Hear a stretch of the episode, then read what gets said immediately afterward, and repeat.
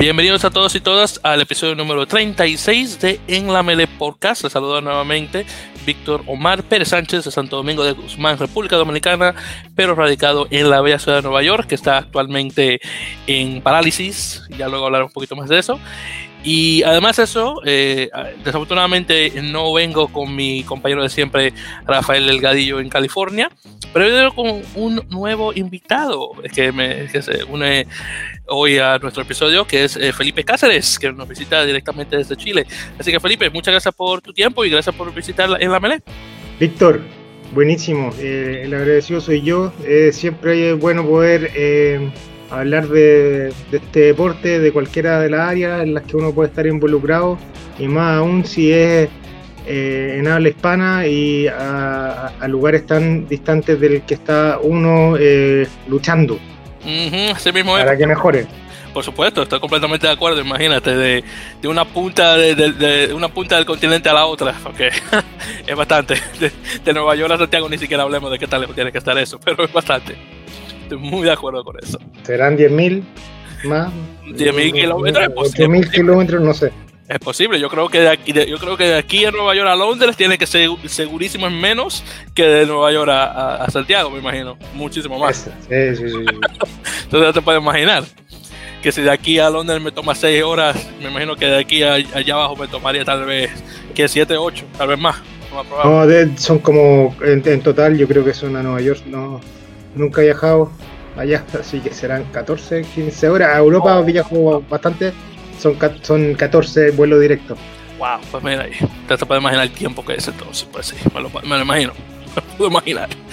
Bueno, entonces con eso dicho, eh, audiencia, vamos a conversar sobre las últimas noticias que han ocurrido en las pasadas dos semanas, que mucho ha ocurrido eh, desde la última vez que grabamos el episodio número 35. Y como saben, actualmente en el mundo tenemos la, pandemia realmente del COVID-19, también conocido como el coronavirus, que es uno de muchos. Y por eso, eh, por ese motivo, todas las ligas internacionales desafortunadamente se han cancelado. Eh, pues, eh, y hablando específicamente a nuestra región de América, la Superliga Americana de Rugby y la Major League Rugby de Estados Unidos, bueno, Unidos y Canadá, ambas desafortunadamente tuvieron que ser canceladas o suspendidas eh, hasta el 2021. Eh, aún no, claro, como la cosa aún está muy, muy fresca aún, todavía no se sabe exactamente de que cómo esto afectará la, el, próximo año, digo, si es que lo llega a afectar eh, de alguna forma. pero el 17 de marzo fue cuando la SLAR decidió cancelar sus actividades y el siguiente día, el 18 de marzo, fue cuando Major League Rugby decidió eh, cancelar de, igual manera, aunque originalmente Major League Rugby iba a estar suspendida por 30 días, pero luego de cómo se desenvolvió todo, decidieron suspender todo. Creo que el año, el año de rugby está perdido. Completamente. Siendo, siendo, ¿cómo se dice? No siendo optimista, siendo realista, el año de rugby está perdido si se llega a dar la posibilidad de que, de que todo esto se mejore de acá, es que véalo así, todos hablan de que quizás septiembre, pero volver a septiembre, empezar en septiembre, significa que todo tiene al menos uno o dos meses de preparación, desde la parte organizativa hasta la, hasta la parte de los equipos que van a tener que hacer una especie de nueva pretemporada. Entonces, si lo vemos de ese punto, volver en septiembre ya no creo.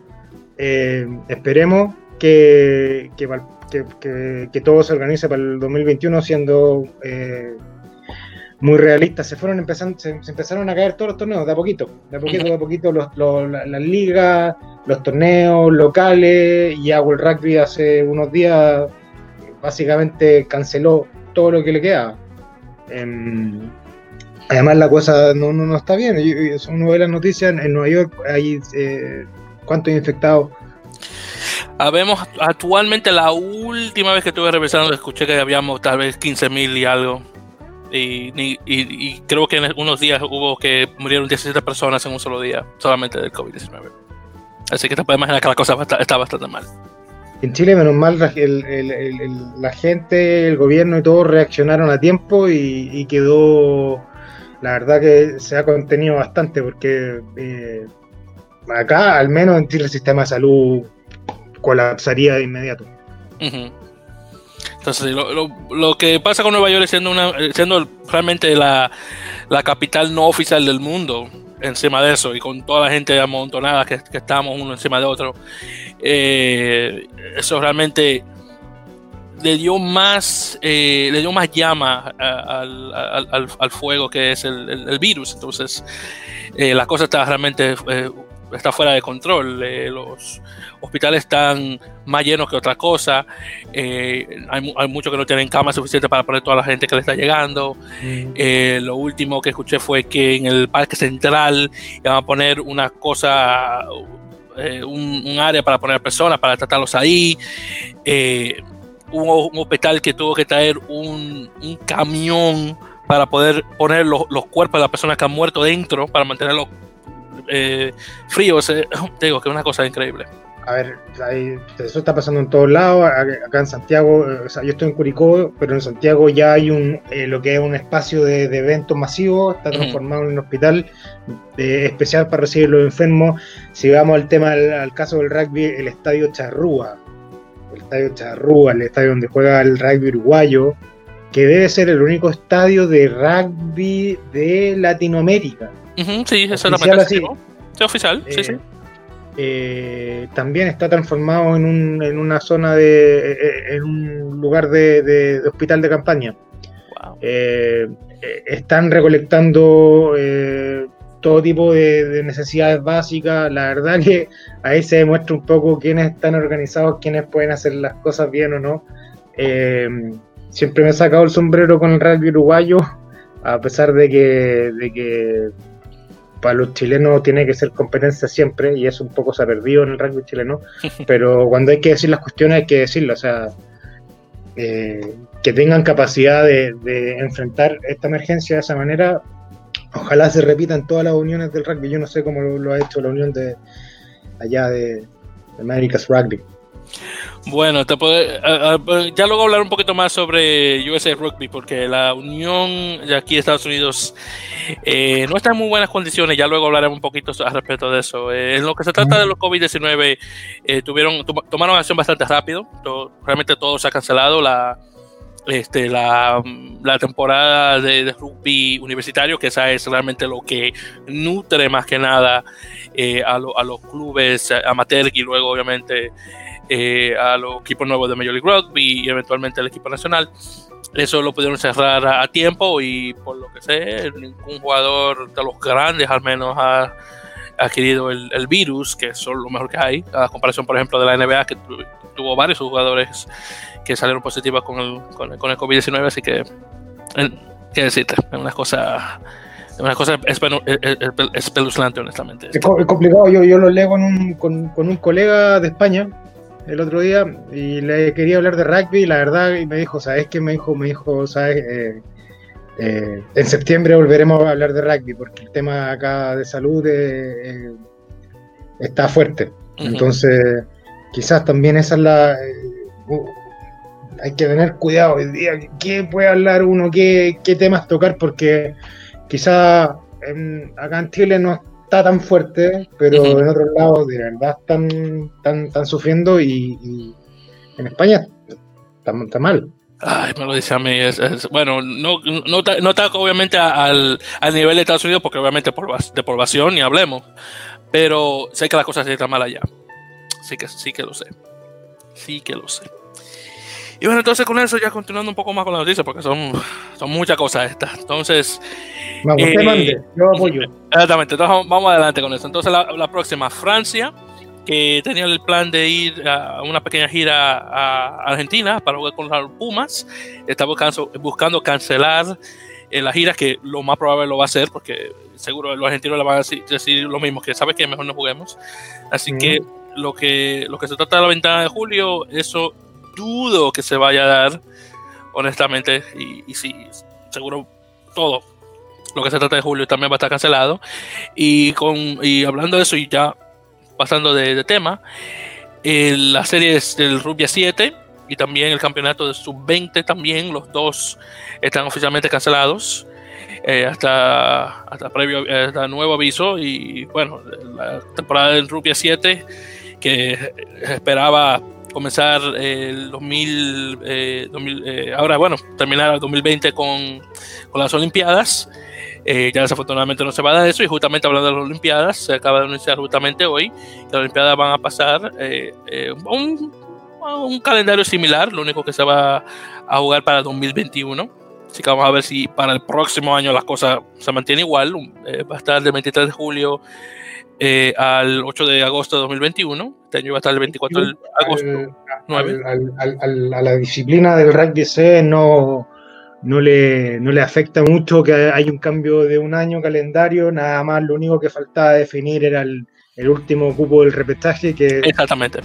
Se, le, había ofrecido a Chile luego que Irlanda desistiera de, organizarlo por, por tema Irlanda había desistido organizarlo, Dublín, por temas económicos y, que además ese, ese, mismo fin de semana del 20-21 de junio que se iba a jugar calzada con las finales de, de las competencias que ellos tienen.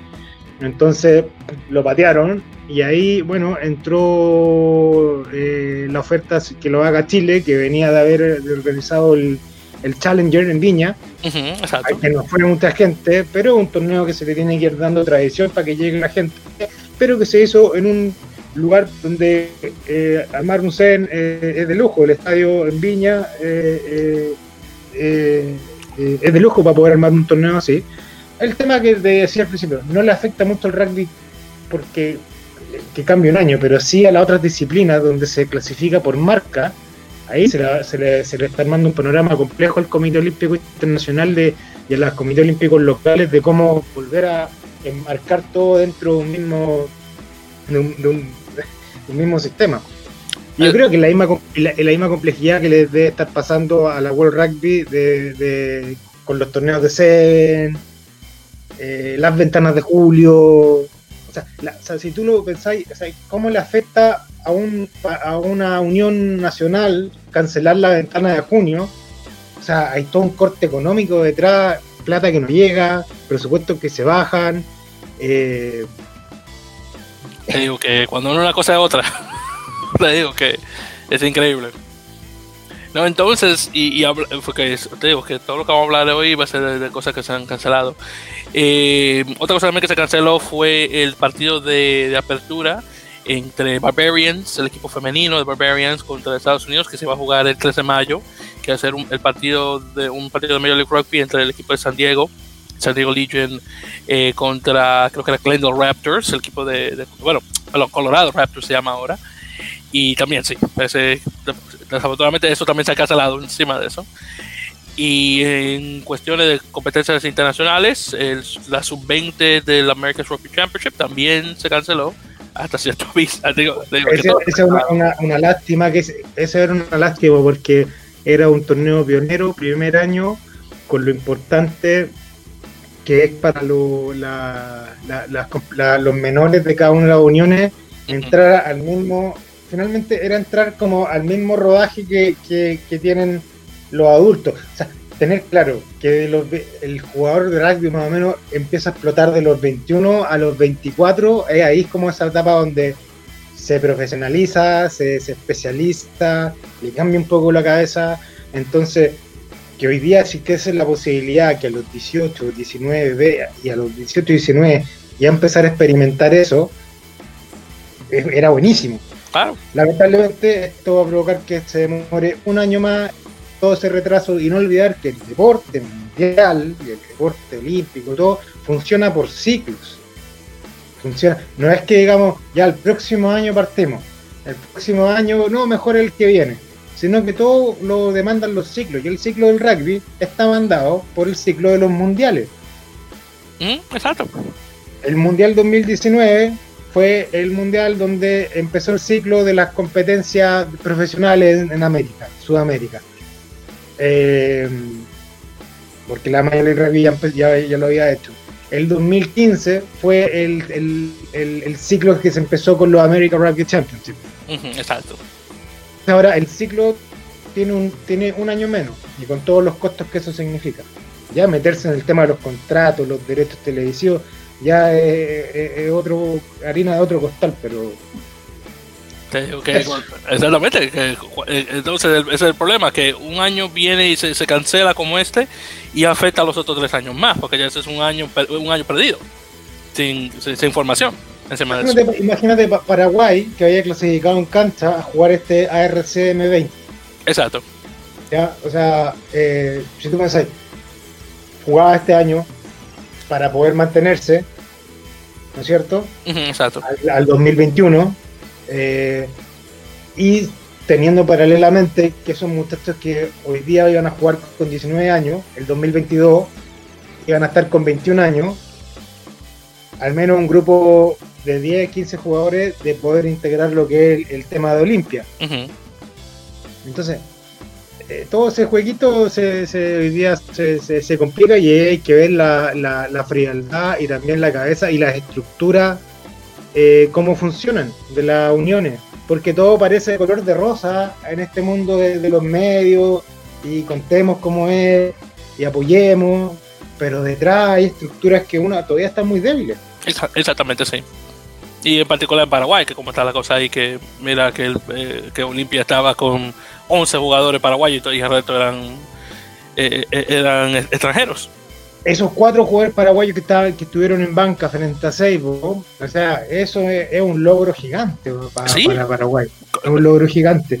Y, y, mandar a, 30 jóvenes a jugar una RC eh, con, con, Canadá, con Estados Unidos, también era un paso. Lata, a mí de verdad me, me da. Me, es una, lástima porque no, hay otra palabra que Yo digo, yo, yo, yo, para que no sepa la gente, yo vivo en Alemania. Allá estoy por temas personales, familiares. Y yo me vine a, a Chile ahora el mes de marzo eh, para cubrir el rugby, para estar, eh, porque las cosas estaban pasando acá en América. Si las cosas estuviesen pasando en Sudamérica no, no, no era un invento. La misma World Rugby había publicado un, dos años antes cómo la audiencia, dónde estaban creciendo la audiencia del rugby, y la audiencia de América era la que más creció de todos los continentes. O sea, al final los números mandan y chuta, y con eso yo, yo no tengo relación muy cercana con la gente de América Rugby, Sudamérica, ni nada por el estilo, pero tú al ver los números eh, te dices, claro, o sea, eh, apostemos por Sudamérica, apostemos por América, mira lo que hizo Estados Unidos, Sudamérica pues, aparte que hay talento de sobra. Eso mismo, porque imagínate, eh, por uno o dos jugadores de, fútbol que no lo hacen, no llegan a hacer en fútbol, ese mismo jugador lo puede hacer en, rugby. Y que ok, tal vez también está del deporte, pero el atletismo aún está y no se pierde. ¿Qué pasó el otro día? Eh, repitieron el, si no es gratis que repiten, que repitan el, partido de Fiji con Uruguay de ahora en la Copa Mundial en Kamaishi.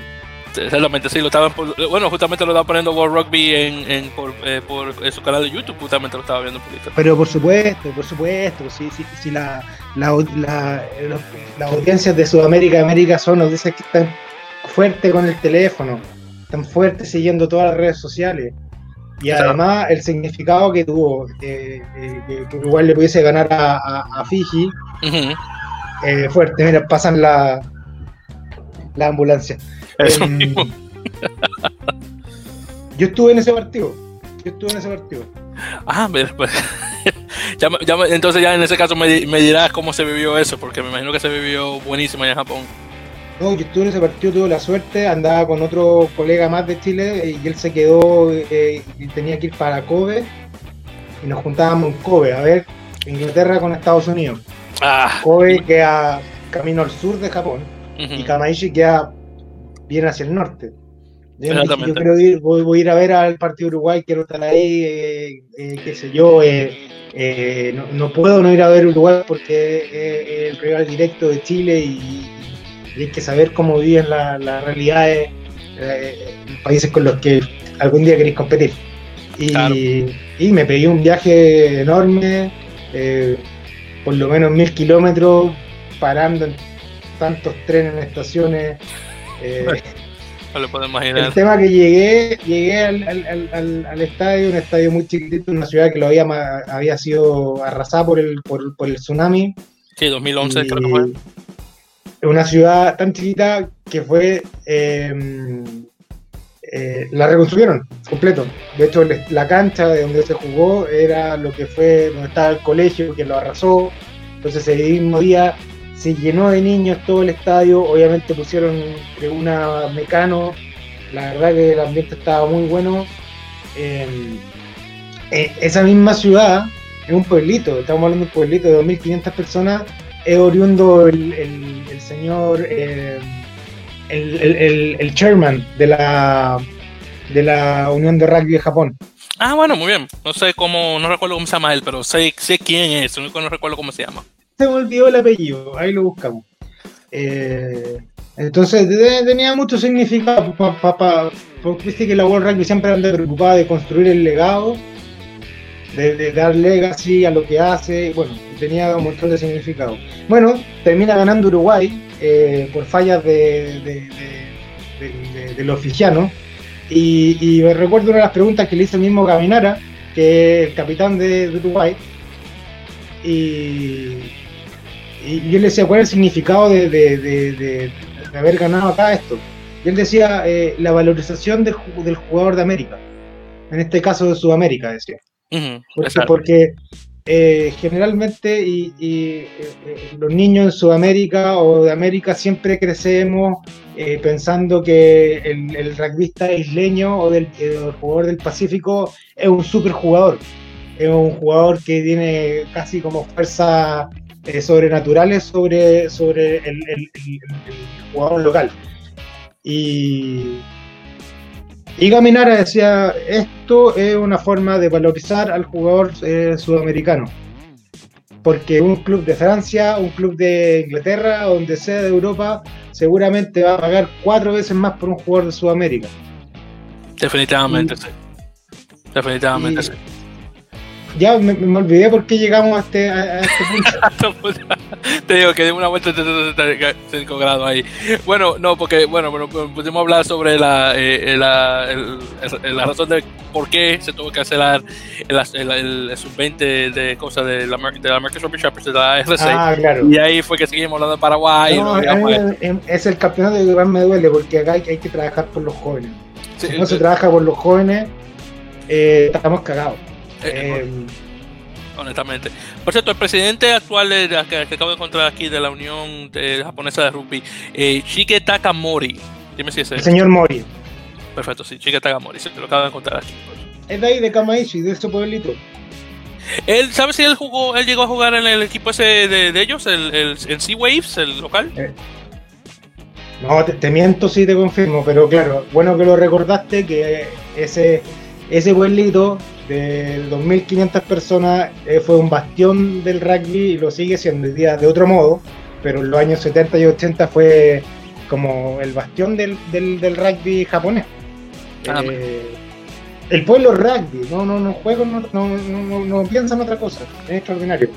Exactamente, sí. Por eso que quieren tener el partido ahí, especialmente en, en Kamaish, por, el significado de que es la ciudad de rugby eh, del país. Tiene, un, tiene 11.000 asientos el, el, estadio. No sé si lo han mantenido después de la Copa Mundial. No, lo sacaron, lo sacaron. Ah, bueno, no, era muy significativo que se jugara ahí.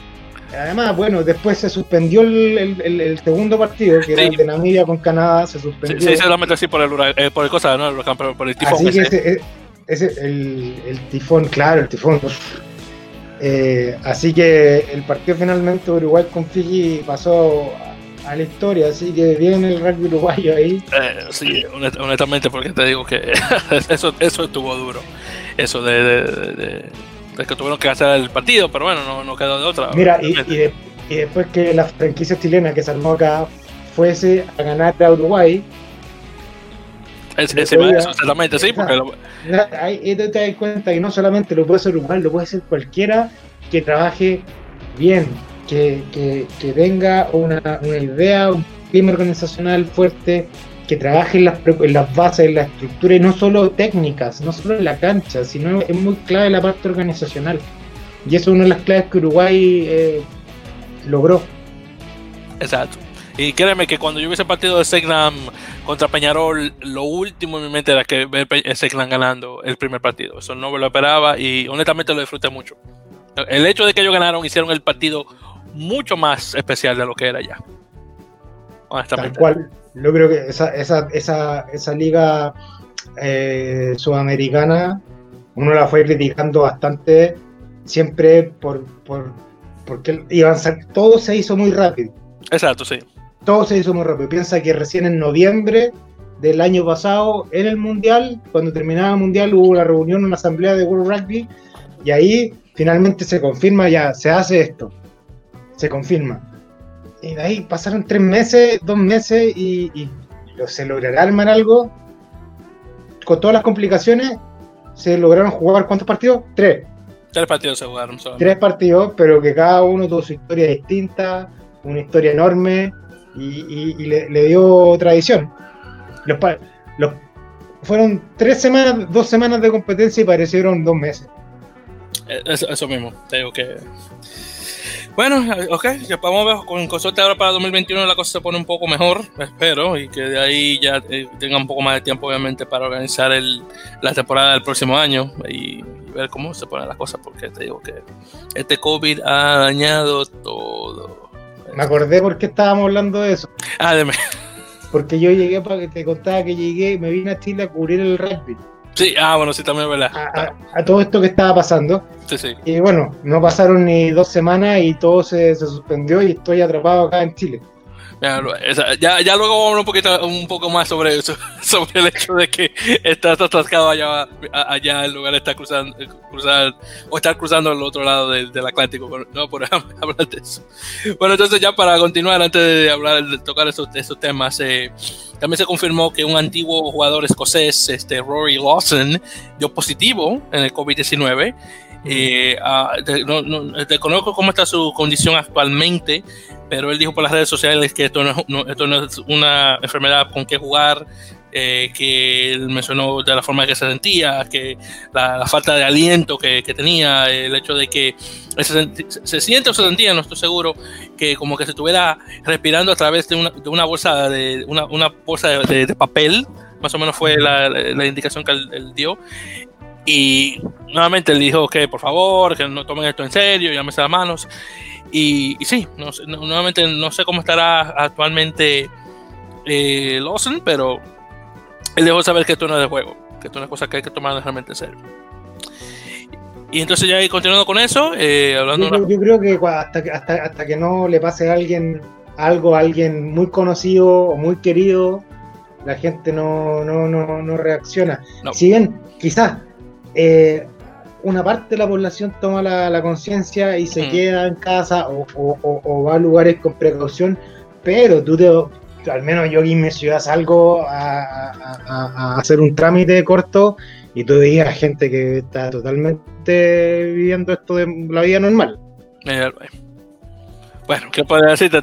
Claro, no saben cómo estamos aquí nosotros en Nueva York actualmente, pero hay que andar todavía, de todo modo con la precaución.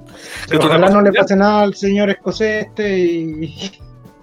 Porque, bueno, eh, hasta que perdamos a alguien eh, por esto. Exactamente, sí. Ojalá, ojalá que nos cruzando los dedos.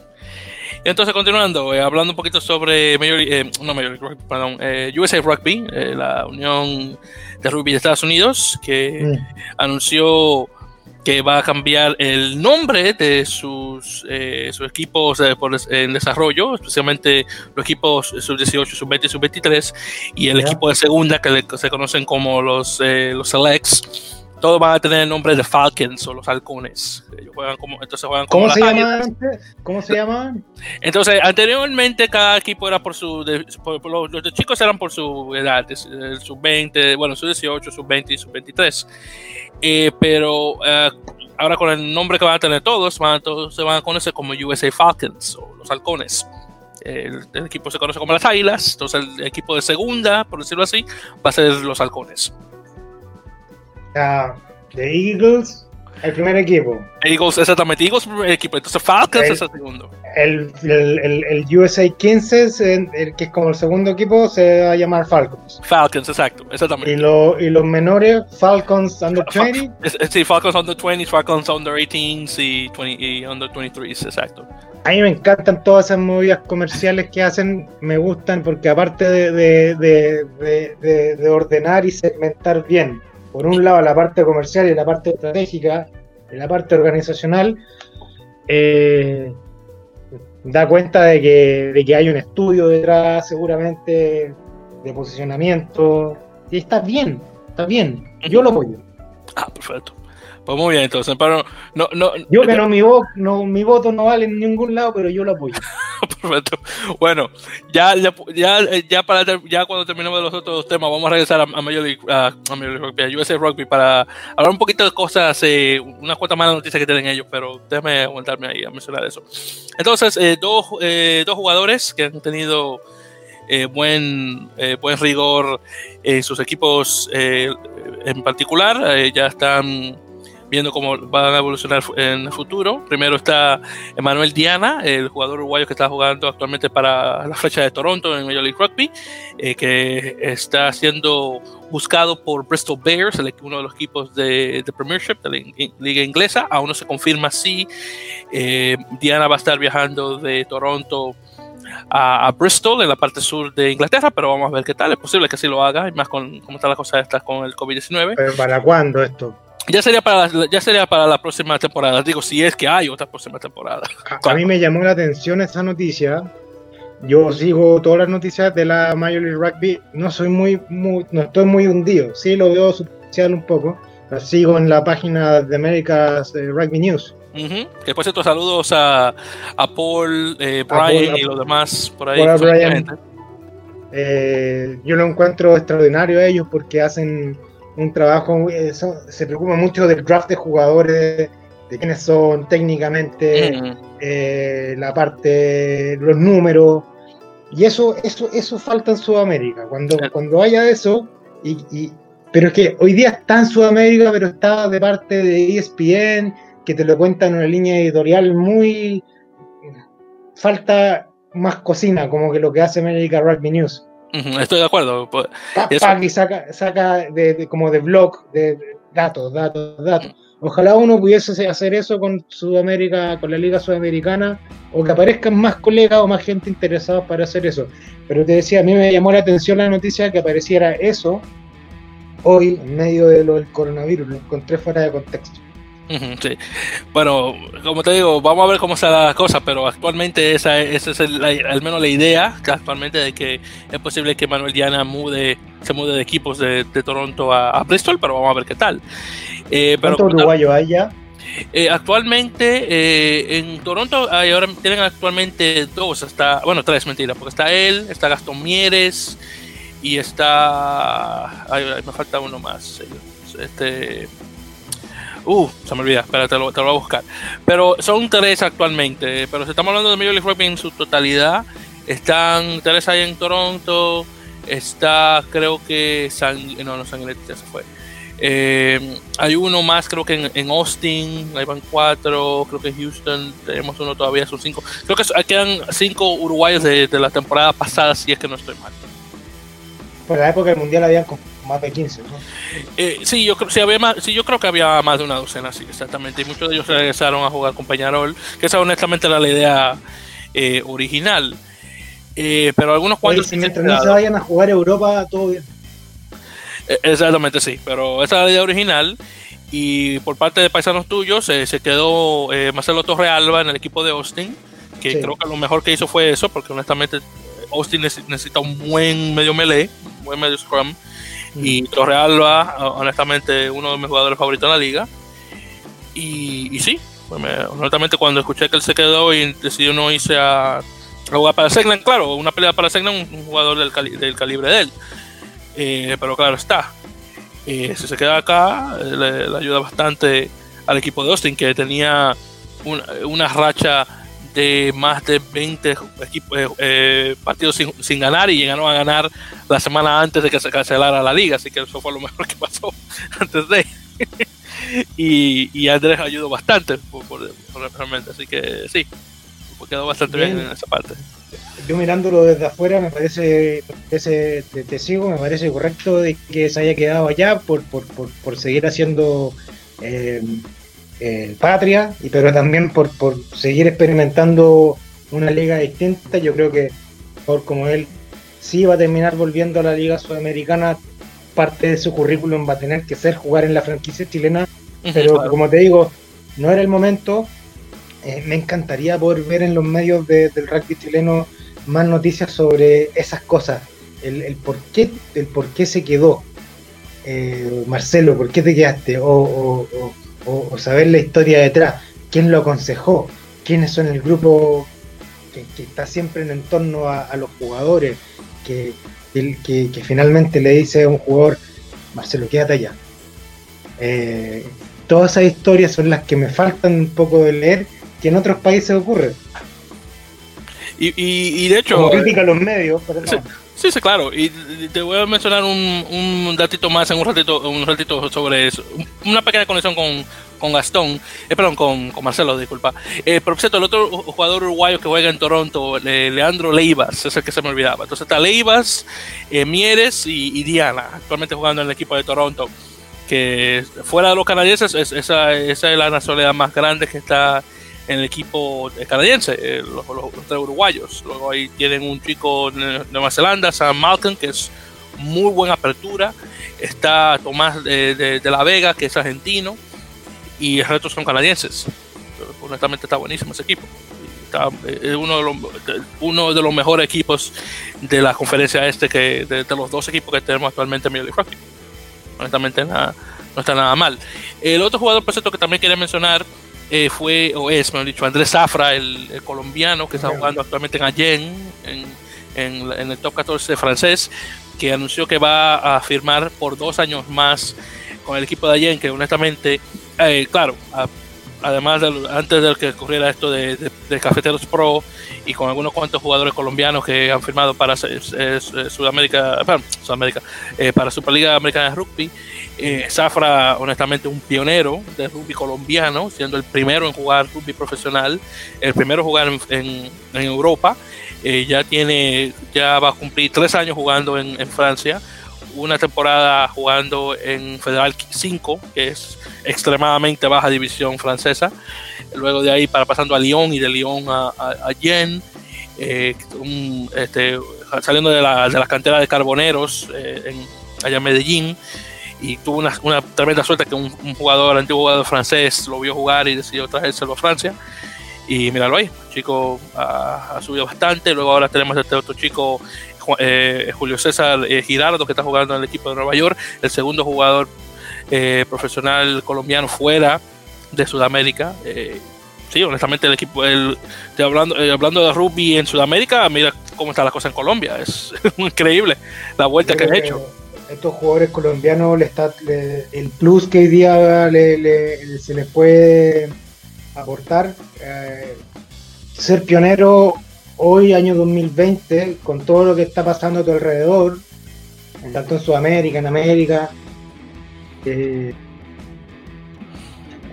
es mucho más fuerte lo que podía haber sido ser pionero. Muchos jugadores chilenos, un par de jugadores pioneros, durante los 90, que no tenían, no, o sea, eran pioneros porque abrían camino en Europa, pero ¿cómo esto se le traía de vuelta al país o a la Unión local? No existía. Hoy día hay ese feedback, se construyó es a través del profesionalismo, con todos los costos que tiene eso, pero hoy día eh, eh, ser pionero en Colombia eh, tiene repercusión el otro día yo hacía un, hacía un, agarré un proyecto de las capacitaciones del rugby chileno y en, esa eh, en ese proyecto que, me tocó leer e hizo un análisis eh, Colombia lideraba después de Argentina obviamente la cantidad de capacitaciones y cursos dictados en Sudamérica wow Increíble. Increíble. O sea, eh, y esos datos ya venían estudiados de hace dos años atrás y, el otro día ah, me, tocó hablar con Urcabe. Ah, bueno, muy bien, con Daniel Urcabe.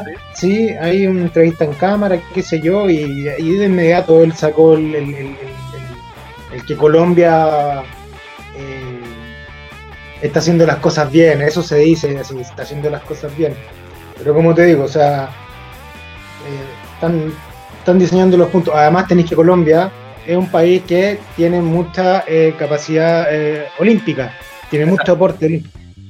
Solo, un dato, este, solo, solo la región de Antoquia, que es donde está Medellín.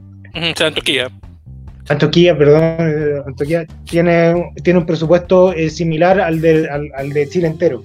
wow. Qué cosas, ¿eh? Qué cosas. Wow. Te deja pensando eso. Te deja pensando. El tema de los presupuestos da para un programa entero. Ya, exactamente, sí, porque imagínate, y solamente tenemos 40 minutos, imagínate, 40 minutos más. Oye, es que yo, yo hablo mucho, yo te dije. No, no, no, yo no, no preocupes, Felipe. Yo, también soy dominicano. Imagínate, el eh, siempre se dice que el dominicano y el chileno hablan mucho y hablan rápido. Entonces ya tenemos eso en común. Imagínate, y, lo lejos que estamos en nuestros países, de uno de otro. Vamos a tener que poner subtítulos a, los, a los que. Sí, por si acaso dicen, wow, estos tipos hablan demasiado rápido. Pero No, mira, está entretenido, el, el programa entretenido, se, se puede conversar de manera liviana, eh, eh, temas globales, con, con, sin irse muy en profundo con los temas. ¿Mm? Eh, está bueno, para mí hoy día toda plataforma que haya de rugby aporta. Ah, perfecto, pero no te preocupes, que ya te estaré, te estaré buscando más, más veces, que quién sabe, tal vez le quite el puesto a, a, Rafael y ya tú seas mi, mi copresentador siempre. Que Vengo con el. Exactamente, hey, quítate. perfecto, bueno, entonces ya para mencionar unas dos cositas más, antes ya de cambiar el tema ya para abrirlo. Entonces, eh, Major League Rugby eh, anunció el que va a pagar a sus jugadores salariales aún con la cancelación de la liga, lo cual obviamente por las redes sociales se dio como un muy buen, oye, que buen trabajo por parte de una liga que solamente tiene tres años. Claro, los jugadores que estaban de tiempo parcial, eh, como para darte unos nombres tal vez que tú no conoces, pero para los que lo conocen, digamos un, un Derek Lipskin, un Michael Sinclair, un Steven Nen jugando en Toronto, eh, un, Chris Strait en, en Austin, eh, jugadores como eso, que, que eh, bueno, John Cullen en, Utah, que son jugadores que tienen una vida fuera del, equipo y solamente ganan dinero jugando, y si no juegan no ganan nada. Eso, ellos desafortunadamente salen perdiendo, pero otros jugadores, eh, por ejemplo, como un Matthew Bastero en Nueva York, o por ejemplo, un Trojan Palamo en, el equipo de, Washington DC en, en, en All Glory, tiene por ejemplo Ben Foden también en Nueva York y otros jugadores más o menos de ese mismo calibre, o por ejemplo Tem Tamawira, que estaba también en Washington igual, ellos ya, obviamente como son jugadores de salario, van a recibir su dinero sí o sí. Y jugadores de la talla de, esos que acabo de mencionar, que son jugadores internacionales, aún más. Entonces, qué decir. Eh, pero de todo modo, muy, muy, muy, bueno por parte de Major League Rugby, que, mucho puede hablar sobre la liga anterior de, de Pro Rugby, que hablemos de esa gente.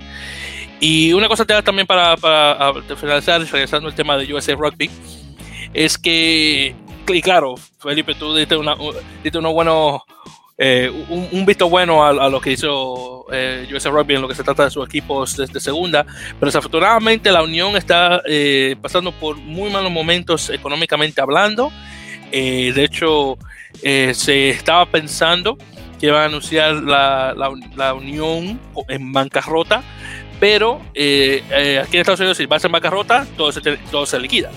Y en lugar de hacer eso, han decidido hacer un tipo de bancarrota, pero como en otro, en otro sentido, donde la entidad se mantiene, pero necesitan una inyección de dinero para mantenerse. Entonces, como World Rugby quiere que Estados Unidos se mantenga arriba, van a recibir unos cuantos milloncitos de, libras esterlinas para mantener la, la unión ahí arriba, entre comillas, claro está. Pero claro, el problema es lo de adentro, la gente que... Porque el problema que tiene Estados Unidos es que es un equipo, es un equipo, el equipo es bueno, claro, pero el problema es que los que lo manejan lo manejan como si la unión fuera una unión amateur.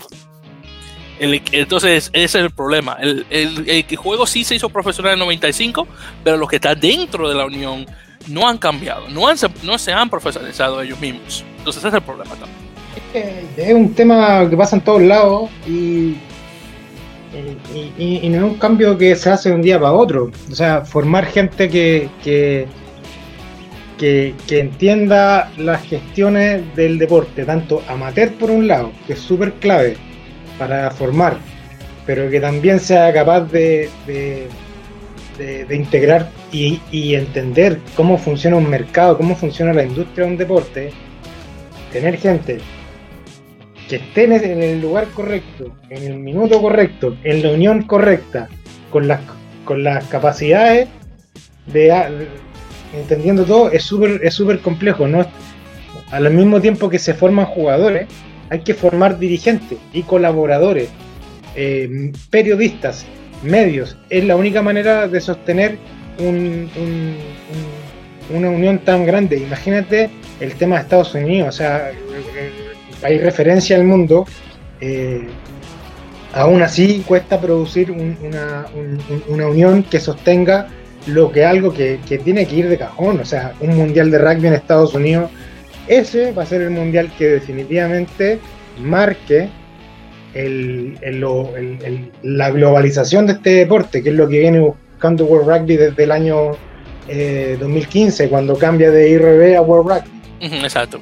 A partir de lo que fue todo el, el, mundial de rugby, eh, fue un mundial fue, fue, producido por, por, un canal de televisión, por la International TV, eso fue el mundial. Y tuvo los derechos del, Mundial hasta el año 2015. Y de ahí cuando, cuando el contrato quedó vacío, bueno, World Rugby agarró el Mundial, la producción del Mundial, se cambió de nombre a World Rugby eh, y, se planteó nuevo, nuevo objetivo, que era de globalizar el deporte, introduciendo, introduciendo el Seven Aside. Eh, entonces, y, y, llegar a mercados olímpicos como el que tiene Estados Unidos, que tiene una liga nueva de hace pocos años, Estados Unidos tiene que hacer el mundial. Yo creo que lo va a hacer, ¿o no? Bueno, la idea, la idea es que lo más tardario estamos buscando 2031. Pero claro, en mi opinión, no es justo tener el mundial en Estados Unidos antes de tenerlo en, Argentina. Yo creo que Argentina se lo merece primero. Pero claro, son cosas mías, como latinoamericano que soy. Yo no sé si Argentina es capaz de eh, las deudas que tiene Argentina como país eh, y, irresponsable de hacer un mundial eh, yo creo que hasta el, hasta el mismo Pichot eh, debe tener claro que el, próximo país debe, ser Estados Unidos. Me encantaría un mundial acá en Mendoza, acá al. Mira, lo exactamente, solamente hay que cruzar, hay que cruzar la frontera este mismo, claro, sería buenísimo. Siempre le digo a algunos dirigentes de, de, acá del rugby chileno, cuando tengan los All Blacks Argentina, saquémosle los All Blacks a los argentinos y a quien entrenen en, Santiago, una ah. semana. Sí, sería buenísimo. Entonces, pues, claro, hace, un, hace una buena promoción al deporte para esto hay que pensar, para ser dirigente o para ser eh, eh, mover esto hay que pensar en grande siempre. Claro, estoy de acuerdo, estoy de acuerdo. Hay que pensar en grande. Lástima lo de la quiebra de Estados, de Estados Unidos, no me lo sabía, pero hay que darle tiempo también. Pero también hay que, hay que, hay que decir las cosas de frente, como son. Eso mismo, estoy, muy de acuerdo, pero de, de tener una Copa Mundial en Estados Unidos o un Estados Unidos-Canadá, que eso sería buenísimo. Mm. Y, especial, especialmente sería, digamos, unos años después del Mundial Estados Unidos, Canadá, México en, en, en, FIFA y luego pasar eso a un Canadá, Estados Unidos, sería buenísimo también. Están los Juegos Olímpicos, ¿no es cierto? Sí, los, los Juegos Olímpicos de, de Los Ángeles 2028. 2028. Entonces, sí, entonces, digamos, en tres años tener la Copa Mundial 2031 sería buenísimo. Claro está, si una cosa como lo que está pasando ahora no pasa en unos años más, pero y las cosas se mantienen bien, si una pandemia no nos agarra de nuevo, todo sale bien, pero ahí veremos. Bueno, ahí dejémosle todo a, las cabezas que están en la, en la, en las uniones, las corporativas detrás de, de los mega eventos. Exactamente, entonces ahí veremos qué tal, ya todo depende de cómo, de cómo vaya a salir, cómo vaya a salir eso. Pero bueno, entonces ya esas son las noticias de, que tenemos en el tapete, que obviamente fueron, son muchas y ojalá que todo salga bien con USA Rugby, eh, que con lo grande que es el país y cómo se está, y desafortunadamente esto está haciendo, eh, está fragmentando el, eh, el país en cierto, en cierto modo, porque claro, eh, USA Rugby es, el cuerpo gobernante del deporte en el país, pero como otros países del mundo, hay subdivisiones eh, o, o, subuniones, por decirlo así. Por ejemplo, aquí, en Nueva York y en la costa este tenemos lo que se conoce como The Empire Geographical Unit o Union, que son uniones geográficas. Entonces está esta, está por ejemplo la del sureste, está la de la parte media del, país, está la del sur, está la californiana, la del noroeste y todo se divide y claro, todo se junta en World Rugby, eh, perdón, en USA Rugby que tiene su sede en, en Lafayette, Colorado. Y es una cosa más central ahí no se pueden conseguir. Eh, pero, aún así, eh, pero aún así, desafortunadamente, hay mucho descontento por parte de jugadores eh, que, por ejemplo, ellos pagan su, este, su matrícula anual para cubrirlos de, cualquier lesión y entonces lo que hace es que hay una cantidad de dinero que se, se pone en, un, en, una alcancía, por decirlo así, y por ejemplo yo vengo y me lesiono, siendo un jugador eh, matriculado, por decirlo así, ese dinero sale de, sale de, la alcancía y, obviamente se usa para mi uso médico. Eh, pero hay muchos jugadores que, no están seguros que si eso es lo que se está haciendo dentro de la Unión o si los que están en la Unión, algunos vienen con su, con sus manos así bien, bien, bien fácil, viene agarra, saca dinerito ahí, se lo pone abajo. Entonces, honestamente, eh, no hay transparencia entonces es un problema también que tenemos en la Unión. No sé si hay este tipo de corrupción, pero muchos dicen. Es que si finalmente eh, eh, hay platas que de repente entran y no salen, o platas que se prorretean para pagar las mesas después, y finalmente la única manera de que las uniones, tanto una unión súper grande como la de Estados Unidos o una unión más chica como la de Chile, es lo que dijiste tú, que haya transparencia. Eh, y esa transparencia, más allá de emitir un, comunicado o, un documento que le llegue a los presidentes de las uniones o a los clubes, eh, es, que, es ver que efectivamente le lleguen. Te voy a dar el ejemplo de Chile. La federación, el directorio de la federación, el directorio anterior, que se fue en noviembre, dejó un vacío de un pozo, un hoyo de 290 millones de pesos. Estoy hablando de más o menos eh, 310 mil, 320 mil eh, dólares. Eh, los que estamos en la interna de estar siguiendo la noticia y siempre lo sabemos. Eh, sí, aquí, pero, pero eso no le llega a los clubes. No le llega, no le llega esa información se toca en una asamblea anual de la federación, pero no le, eh, y le llega eh, como punto del que se tocó, le llega al, al presidente de la asociación regional. Pero ellos no se encargan de que esta noticia baje y, quede como opinión pública y que la gente diga, oye, eh, ¿por qué? ¿Quién está? Y ese tipo de transparencia falta. Uno como periodista, llegar a esa información, te la cancelan y no puede ser posible.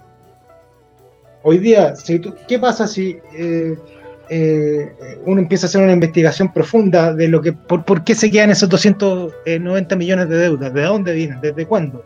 Finalmente termináis, termináis eh, destruyendo la Unión porque no tienen ni la comunicación interna ni las capacidades para defenderse. Exacto. Ese mismo entonces luego uno queda con, wow, mira todo ese dinero, vino, salió y no sabe dónde salió y no, y no sabe darte una respuesta directa de que, no, que ese dinero salió de tal cosa y bueno. ahí comienza, comienza la duda de que no, que, usted no, que no hay transparencia en la unión, que ustedes vienen sacan dinero y bueno. La, la, la, la, deuda viene del partido con Canadá el 2015, el 2016. Son cuatro años ya. Exactamente, todavía no se ha pagado eso hace cuatro años. ¿Cómo es posible?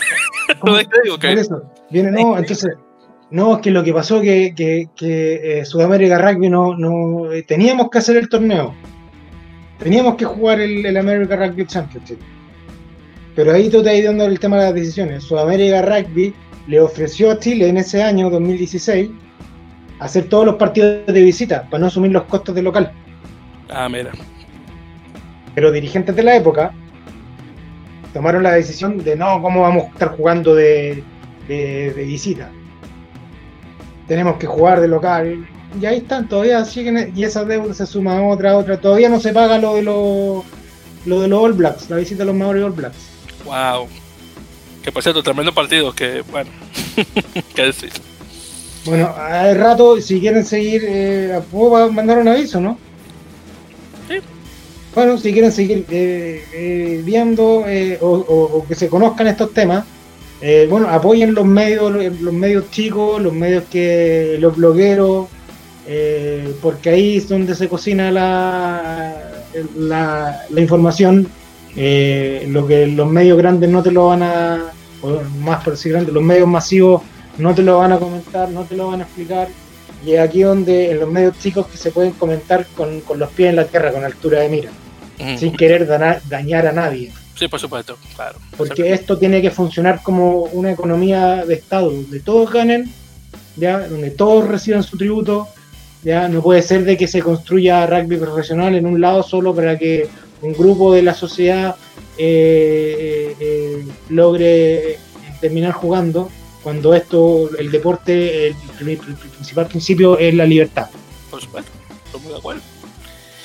Entonces, Felipe, ya con eso, ya con, con eso dicho y hablando un poquito más sobre tu, tu camino en, el- deporte y demás, porque aún no, normalmente no lo comenzamos en ya detalle y ya que terminamos ya la noticia, ya vamos a hablar ya pura entrevista, por decirlo así, por parte tuya.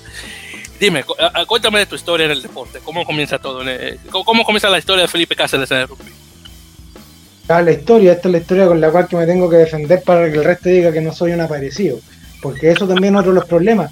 Tuvo uno que aparece eh, haciendo cosas de rugby o dando su opinión o diciendo las cosas como son porque uno investigó. Lo primero que te van a decir, ¿y quién es este? Este, este no, no viene del club no sé qué, del, del- del mismo círculo. Eh, no, este es un aparecido. Y eso le debe pasar a tanta gente que, que se mete en el rugby. La mía es una historia entre de un cabro de, de regiones, de provincia en Chile, al cual al colegio donde yo iba llegó el rugby cuando tenía 12 años. Y, y nada, me tocó conocer el deporte, jugarlo a nivel de colegio hasta, hasta los 18. Después yo seguí una carrera eh, profesional eh, dedicada a otras cosas. Y, y después me tocó estudiar, eh, eh, me fui a estudiar periodismo deportivo a Buenos Aires. Muy bien. Súper simple, seguía el fútbol. Eh, me, me encanta el fútbol, Ah, todos los deportes. Y iba a una academia de, de- de- de periodismo deportivo. Y ahí tenía un compañero que cubría el rugby de la URB. Y así que lo acompañé un día, lo acompañé, y él se tuvo que ir, me dejó el teléfono, me dice, ¿sabes de rugby? Yo le dije, sí, jugué en el colegio. Dale, me tengo que ir, te van a llamar de la radio y da un reporte del primer tiempo y cuando termine el partido, un reporte del segundo tiempo y trata de sacar una entrevista. Wow.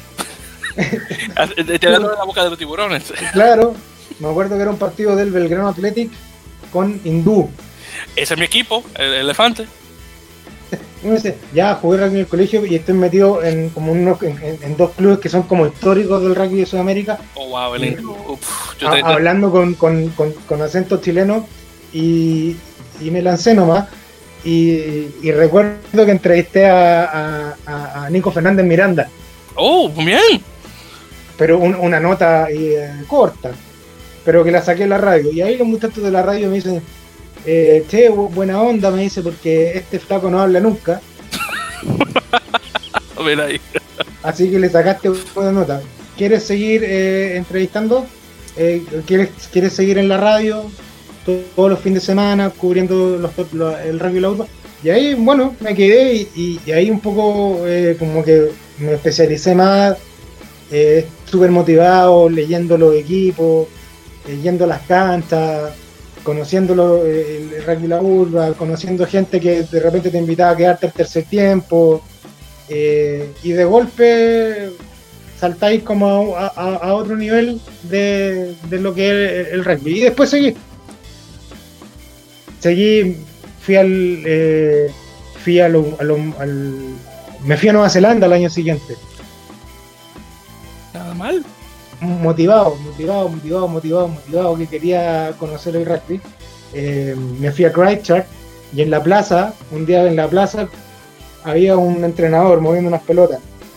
Y este entrenador finalmente era el entrenador del, del Christchurch All Boys School. Era, me acuerdo. ¿Ya has Nathan? Moyer, el hermano de Aaron Moyer. Yo le dije, ¿te puedo ayudar moviendo los conitos, las pelotas? Y me miró raro y me dijo, sí, dale nomás. Y ahí estuve tres semanas hasta que hubo un terremoto en Christchurch. Ah, sí, yo lo recuerdo. Yo me pilló en el centro de la ciudad. Eh, bueno, finalmente me tuve que ir de todo este cuento de la ciudad por, por- por el terremoto. Y, y me quedé en Nueva Zelanda y lo que hice fue conocer las uniones provinciales. Me entrevistaba con directores, presidentes, jugadores, iba a los clubes de un, fin de semana para otro. Terminé acreditándome en el Mundial de Nueva Zelanda, que era como el mayor objetivo. Y de ahí, no sé, desde ahí que, que tengo una, una noción de cómo funcionan las uniones, la organización y me gusta ese tema. Terminé cubriendo el Mundial de Inglaterra, eh, también el Mundial de Japón, volví a Chile en un minuto y, dije, bueno, voy a cubrir el rugby de mi ciudad. Y me di cuenta que no había nada, no había ni un papel, no había ninguna nada legal que dijera en una región de un millón de habitantes no hay no hay nada legal. Los clubes que existen no, no, no, no están agrupados de manera legal y lo que hice fue fundar una, la unión regional de mi, de mi región Nada mal. Entonces, to- pero con todos los equipos de la, de la región dentro de esta, de esta unión que tú mismo creaste, ¿correcto? sí olvídate con jugar que la gente que eh, de clubes que son de un estrato socioeconómico muy alto Ujú. se unieran en la mesa con clubes que venían de, de las zonas más pobres de la ciudad y que trabajasen juntos. Wow. Y ahí lo que hice fue un poco eh, fundar la unión, lo- la- las bases de la unión, diseñar algunas propuestas estratégicas. Te digo que esta unión terminó recibiendo el año pasado un test match, España-Chile. Ah, muy bien. con 5.000 personas en las tribunas. Pero eso es producto del trabajo de, de lo- de la gente que fundó los clubes muchos años atrás, gente que formó jugadores y gente como uno que pasó y, decía, ok, hagamos lo que no hay. Y eso es lo que falta. Gente que vea la problemática, los vacíos y busque soluciones y las entregue y las haga. No solamente las diga y las haga.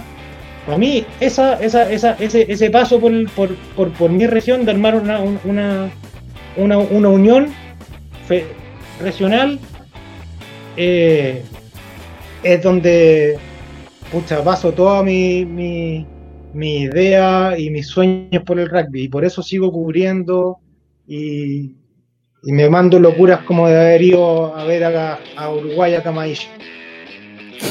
Wow. Y déjame decirte, por cierto, ese test más que tú que que mencionaste fue el del año pasado, donde España ganó 29-22 contra Chile, ese. Ese. Ah, bueno, muy bien. Sí, sí, sí. Lo, sí, lo Yo recuerdo. ya, yo ya, yo ya fuera de ser dirigente, todo, de muy desde afuera lo vi. Pero olvídate de lo que es que eh, se pueda, se haya llegado a un test match de World Rugby en, en- en el principal estadio de mi ciudad, de la cual yo un día dije, ¿sabes que no hay, no hay unión, no hay federación, no hay papeles? Eh, y es difícil porque se, se crea una lucha de ego, una lucha de, de- hay un montón de temas ahí que, que, que no es fácil sobrellevar cuando eres dirigente o eres parte de una unión. Que al final lo que tiene que vivir es el concepto de unión. Exacto. Sí, sí, yo recuerdo. No, no, desafortunadamente no llegué a ver el partido, vi las. eh, eh, el, el repaso, pero tengo que admitir que sí, se dio muy. Se, se dio bastante bonito, honestamente. Me ha gustado ver a los chilenos ganar, pero bueno, al menos le dieron buena pelea a los españoles. Bueno, esa, esa- esas dos fechas que tuvo Chile contra Rumania y con España fueron Sí. las del la, la, las fechas en las que el equipo de Cóndores y los jugadores y el staff eh, empezó a demostrar de que fue el cambio de mentalidad, porque ya venían, tuvieron el, el ARC de ese año, que no les fue bien, No. y ahí se hizo el, el cambio de, de mentalidad, de decir, eh, no, así vamos a trabajar distinto, vamos a jugar por, con, con pasión, finalmente, con, la camiseta y, entrenando bien. Lo que hacen los muchachos de la academia es excelente. Yo lo puse el otro día en un tweet medio irónico, de cambio un Gaminara por 100 cóndores que pasaron por todos los años anteriores. hoy día, desde que llegó Lemoyne a Chile, hizo un cambio de mentalidad en el rugby chileno. No es gratis que jugadores durante los últimos 10 años, los jugadores del, colegio Greyhouse de Santiago se, llenaban la selección. Y hoy día hay poquito. Porque hoy día ser parte de la selección es ser, ser, ser, eh, eh, eh, luchar y, hacerlo con esfuerzo. Ya no se llega a la selección chilena solo por ser parte de, un grupo reducido de, amigos. Eso no va a pasar más. Y eso es una de las cuestiones que hay que agradecerle a, a.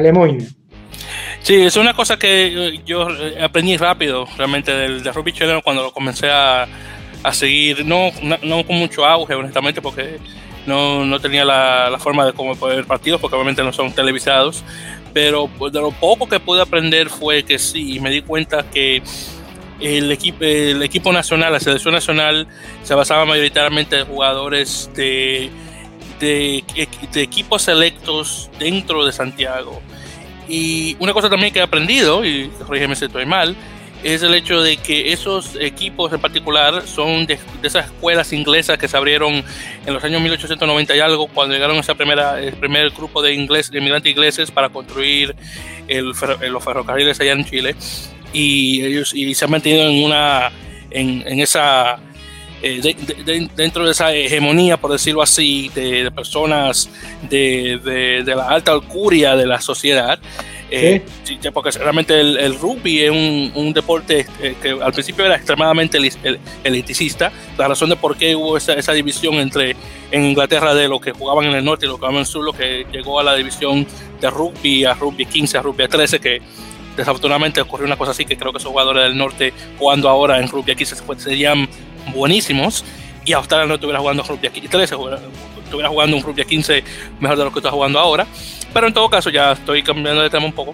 Pero sí que me di cuenta que eh, los que jugaban para la selección son los, de esos equipos eh, normalmente de élite, por decirlo así. A ver, hoy día yo creo que lo, que tocáis es súper importante y también darle como eh, explicarlo bien. Hoy día los jugadores que están en este grupo que yo tanto lado que, que se armó ahora con Lemoyne y el staff y la academia, vienen de ahí. El tema que vienen de ahí pero con otra cabeza. Por año eh, venían de ahí, pero sin eh, ese sentimiento que, hoy día se le está poniendo, o ese esfuerzo. El tema, la pregunta es si se puede ser competitivo a nivel regional, a nivel mundial, solamente cuando tú eh, compites con jugadores de una cierta porción del país sistemáticamente el ranking de Chile ha ido cayendo los últimos 20 años. Me he dado cuenta. Al nivel de que estuvimos, a principio de año estuvimos en el puesto 30. 30. O a fin del año pasado. Sí, nos, no, no, había pasado Suiza. Sí, sí. Sistemáticamente hemos ido cayendo porque el resto del planeta ha ido mejorando su estructura, ha ido mejorando su representatividad, su forma de, reunir jugadores en todos los países, ya sea en algunos lados con academia, en otros lados con proyectos federativos, eh, eh, en el caso de Argentina creando centros de rendimiento en todo el país, eh, federalizando el juego, y en Chile simplemente la gente a cargo de la, de la dirección de la, de, la, de la unión, de la federación, no incluye o no incluyó la problemática de decir cómo reunimos a jugadores de todo Chile. Porque con la porción que tenemos, que es solamente con jugadores de, Santiago y de clubes, de colegios que, que dan lo mismo si son con plata o no tienen dinero. Ellos vienen con la pelota de rugby en las manos desde los 6 años. Pero ya, en el resto del país, hay clubes, hay clubes que sí también ya tienen a los niños jugando desde los 6 años pero por estar fuera de la zona geográfica de Santiago, están excluidos. Entonces, ¿cómo una dirigencia del año 2000 no desarrolló un trabajo estratégico de decir al año 2020 vamos a tener la misma, vamos a tener eh, la capacidad de reclutar gente de todas las regiones? ¿Dónde está el mea culpa? ¿Dónde está el decir, ¿sabes qué? Eso no lo hicimos. ¿Sabes? No lo hicimos por tal y tales motivos. No lo hicieron porque no les interesa, porque no veían más allá. Y eso yo te lo puedo ejemplificar, Víctor, hoy día, cuando tuve el campeonato, el campeonato de, del top 8 de Chile, ese campeonato no tiene ascenso ni descenso. O sea, si tú quieres, si tú quieres ascender, si tú eres un club del sur de Chile y tienes un trabajo a largo plazo, porque juntaste un entrenador bien cabezón, dirigentes jugados, hay un par de una buena camada de jugadores y dices, ¿sabes qué? De acá a cinco años yo quiero estar al menos en la segunda división para lograr un ascenso. Tú ese proyecto a largo plazo no lo puedes hacer, porque la única forma de tú participar de ese ascenso es participando de la Asociación Central, que es la de Santiago. Y tú te llevas, finalmente, te tienes que llevar a tu club, tus presupuestos, los niños que formaste, todo a otra asociación. Y dejas tu asociación original, en la cual se han esforzado mucho, y por eso yo te recalco lo que me tocó hacer a mí fue un esfuerzo gigante, y dejas a tu asociación local, le bajas el nivel de la competencia, le quitas presupuesto porque te llevas todos tus millones, te los llevas para otro lado. Incluso tú formas, incluso en esas regiones a veces hay clubes que toman la decisión y tomaron la decisión históricamente y hoy día juegan en primera. Entonces, un club chico forma jugadores a los 18, el club grande se los lleva a jugar a Santiago y de vuelta, ¿qué tiene la asociación local? Nada. Nada. Nada. No tiene plata ni siquiera para, para pagarle a un referee, a un PF, a un kinesiólogo y tener un campeonato decente ni de arrendar cancha bien. Entonces siempre se andan jugando en cancha en mal estado, con kinesiólogos que no lo son, con referees que eh, no reciben un pago suficiente y no son capaces de formar a otro referee. Entonces el mismo referee pasa 10 años y no hay otro referee nuevo. Entonces, todo eso pasa porque hay un régimen centralista y sobre todo en un país como Chile, que es de norte a sur. Exacto. Tan largo, no puede pasar. Eh, perdón que me alargue, pero el otro día eh, eh, hicimos un, análisis de las capacitaciones y se estaban haciendo las capacitaciones con un universo que ni representa ni el 20% del, del, rugby de Chile.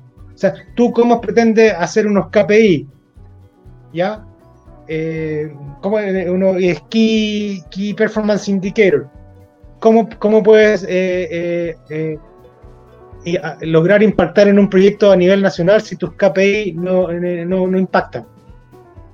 Si estás trabajando con números, números que no ni siquiera tocan la, parte superficial. Entonces, eso es un poco lo que, lo que, lo que yo pido que se haga bien, que los medios de comunicación, tanto masivos como los especializados, se preocupen de eso. Y porque si no, viejo, Selnam puede ser un excelente producto, pero no sé cuántos años más dure si solamente se hace con jugadores de Santiago. En otras palabras, Chile está pasando lo mismo que pasó por mucho tiempo el equipo argentino de los Pumas, que solamente eran los jugadores de Buenos Aires nada más, que después de años de, la creación de los Pladares se comenzaron a ver más jugadores de, de la provincia. Lo único que, claro, eh, Chile se nota que está un poquito más atrás a comparación de, la provincia de Argentina, diría yo. ¿Qué hizo Bichot? ¿Qué hizo Bichot cuando, cuando, cuando dejó de ser jugador, se fue a ser dirigente de la, de UAR? ¿Qué hizo? Llevar el rugby a las regiones. Hizo un proyecto, llevó el rugby a cada una de las federaciones, federalizó el conocimiento del juego, eh, federalizó el alto rendimiento y hoy día el, el, flaco está haciendo lo mismo a nivel regional con Sudamérica y llegó a ser vicepresidente de, World Rugby encima de eso. Entonces, hoy día sin Chile no se hace eso. No se, no se, no se tiene, se trabaja con la misma convicción. Eh, estamos, estamos fritos, como se dice acá. Eh, sí, yo sé que hay, un, hay un, grupo de dirigentes ahora eh, y, aprovecho de, decir que el nuevo presidente que hay en Chile, Christian Rudloff, tiene mucho potencial eh, mágicamente logró hacer que cambiar el clima organizacional dentro de la federación. O sea, hoy día la, misma gente que estaba en los años anteriores hoy día fue capaz de hacerlo de Selna.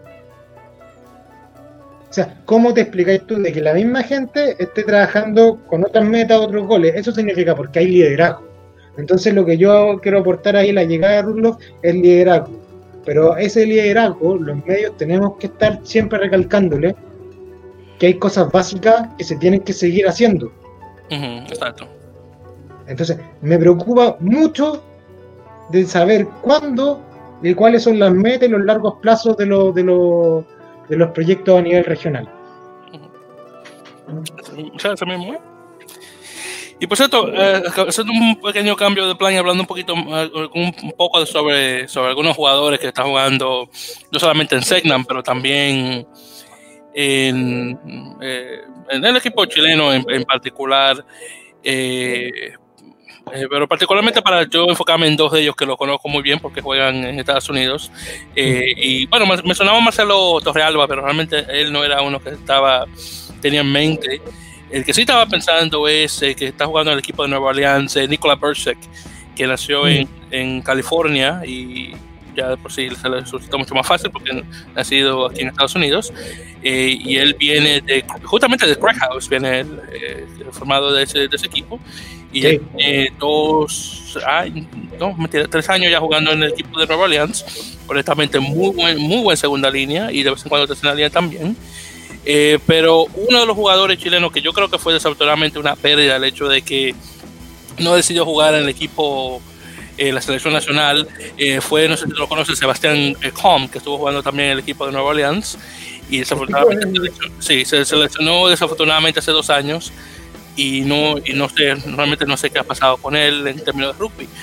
él decidió, después de jugar un tiempo en la sub-20 chilena y luego vino aquí a Estados Unidos para eh, hacer un eh, para hacer unas carreras, estuvo jugando en Lindenwood University, que es una de las uno mejores eh, una mejores universidades de rugby que tenemos en el país, que salió de la nada, honestamente, un, realmente un proyecto que se formó en el 2009, 2010 y Sebastián fue uno de los primeros jugadores en entrar en el equipo y de ahí adelante ha sido uno de los mejores equipos del país de, rugby eh, universitario y él decidió jugar para Estados Unidos. se pensaba que lo iba a escoger para jugar con la, con la, selección nacional y desafortunadamente después que se lesionó eso va a quedar en el olvido y, realmente una pérdida para el equipo chileno que él no decidió jugar para su equipo nacional.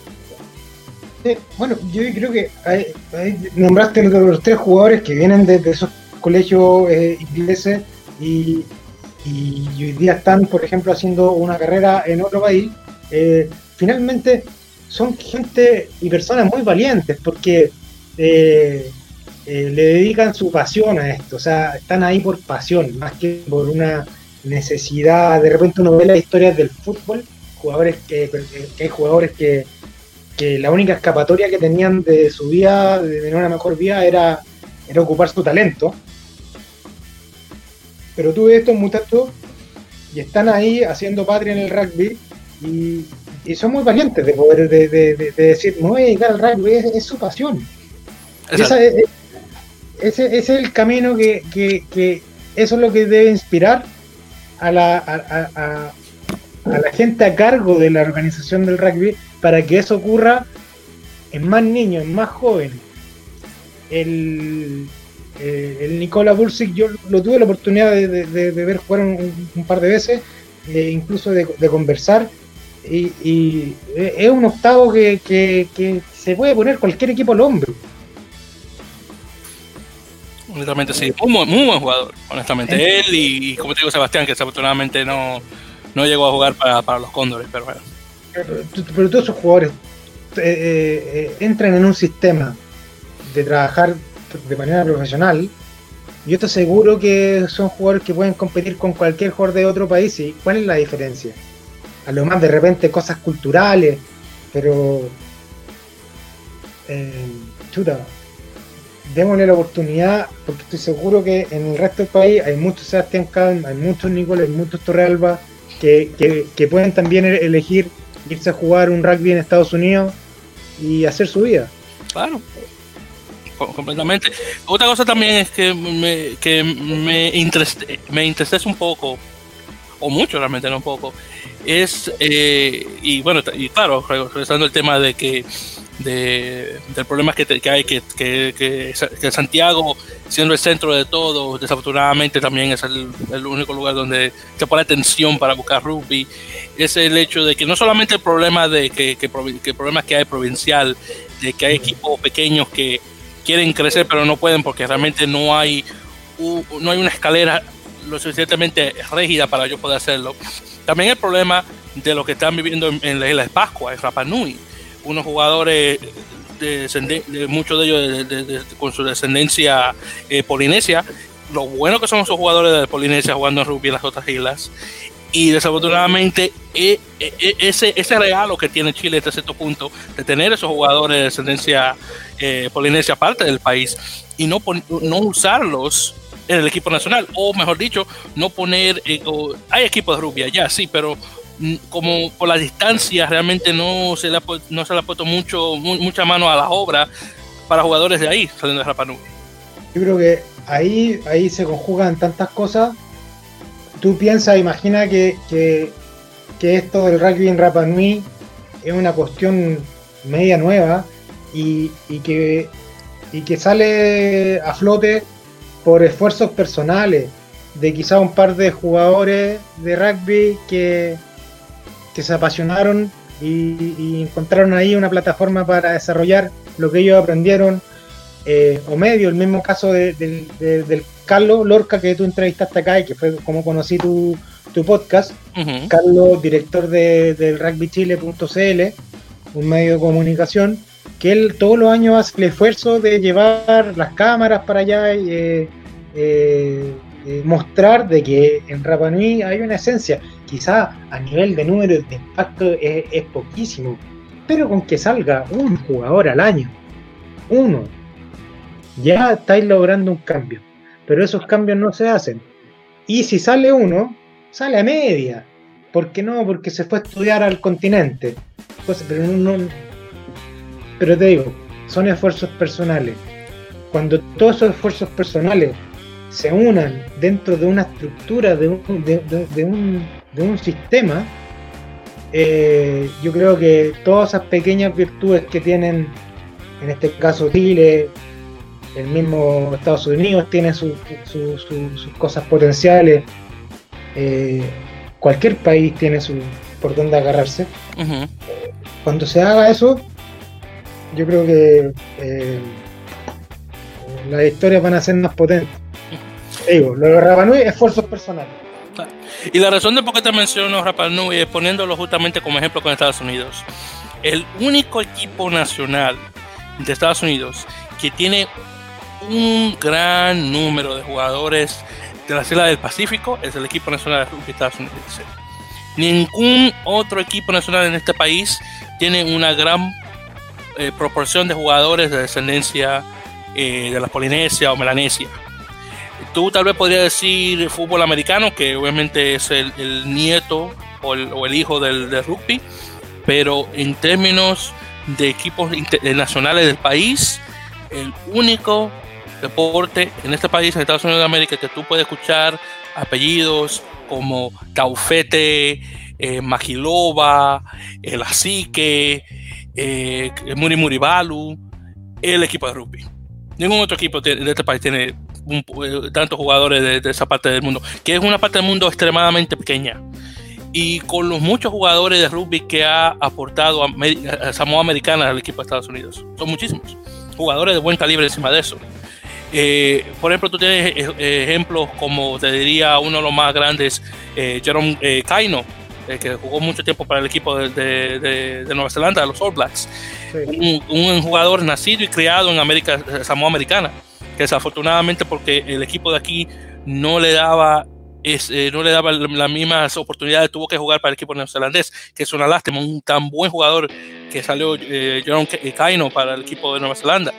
Luego tú tienes ejemplos eh, que juegan nacionalmente como los hermanos Siniula, que son realmente una eminencia extremadamente grande en el, rugby estadounidense.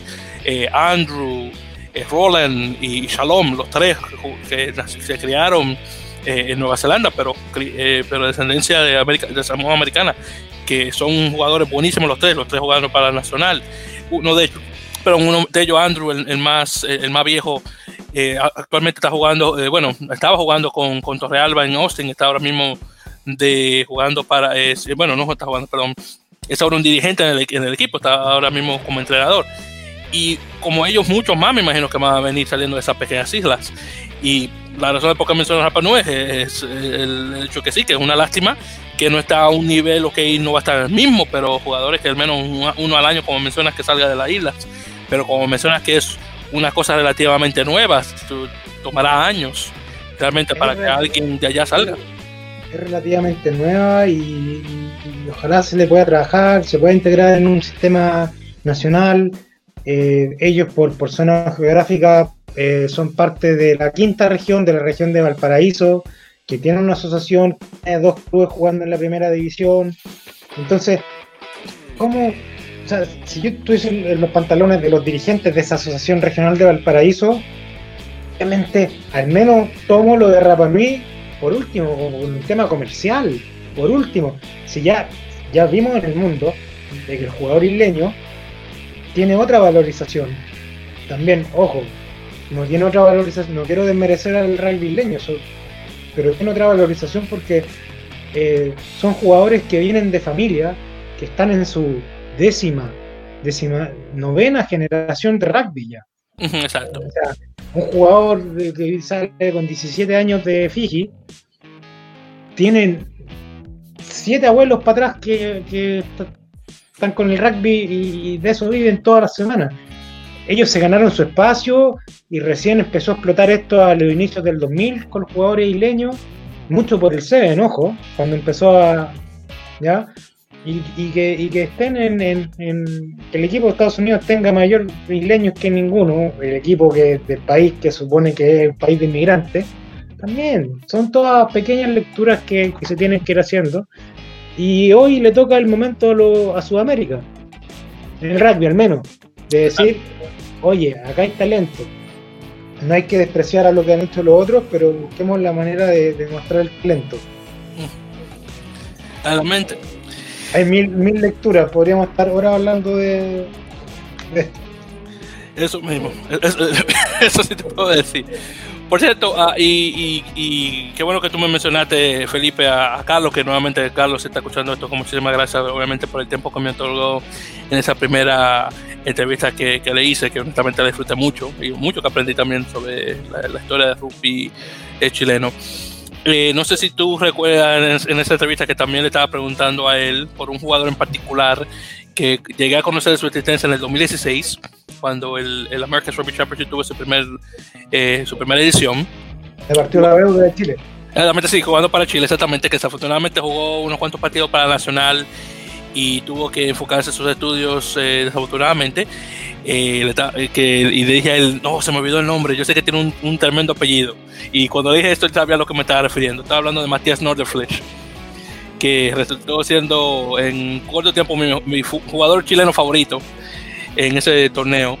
Y estaba mencionado también a, Carlos, el hecho de que y si ves aquí la cámara, para los que no va, claro, los que no escuchan no lo van a ver, va a ver que compré una camiseta eh, del equipo eh, chileno justamente eh, hace un tiempo. Y en la parte de atrás, si ves, Felipe, también puse el nombre de North Flish porque así lo mucho que me gustó mucho el tipo. y, tengo, y tengo una camiseta específicamente con el nombre del tipo. Bien, o sea, imagínate, imagínate el impacto que puede generar ser seleccionado traspasa barreras, traspasa kilómetros, eh, como te digo, me, vuelvo lo mismo. Nordenflish, eh, Ursig, o los que juegan allá afuera, los que están en Selnan, eh, son jugadores que tienen que inspirar. Claro. Inspirar.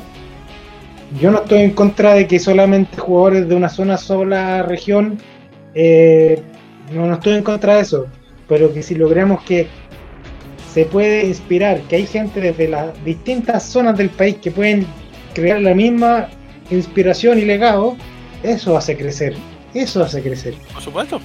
Eh, también Nordenfield eh, eh, lo ubico, yo creo que Carlos es mucho más especialista de decirte detalles de los jugadores porque él está todos los fines de semana en cancha en Santiago siguiendo.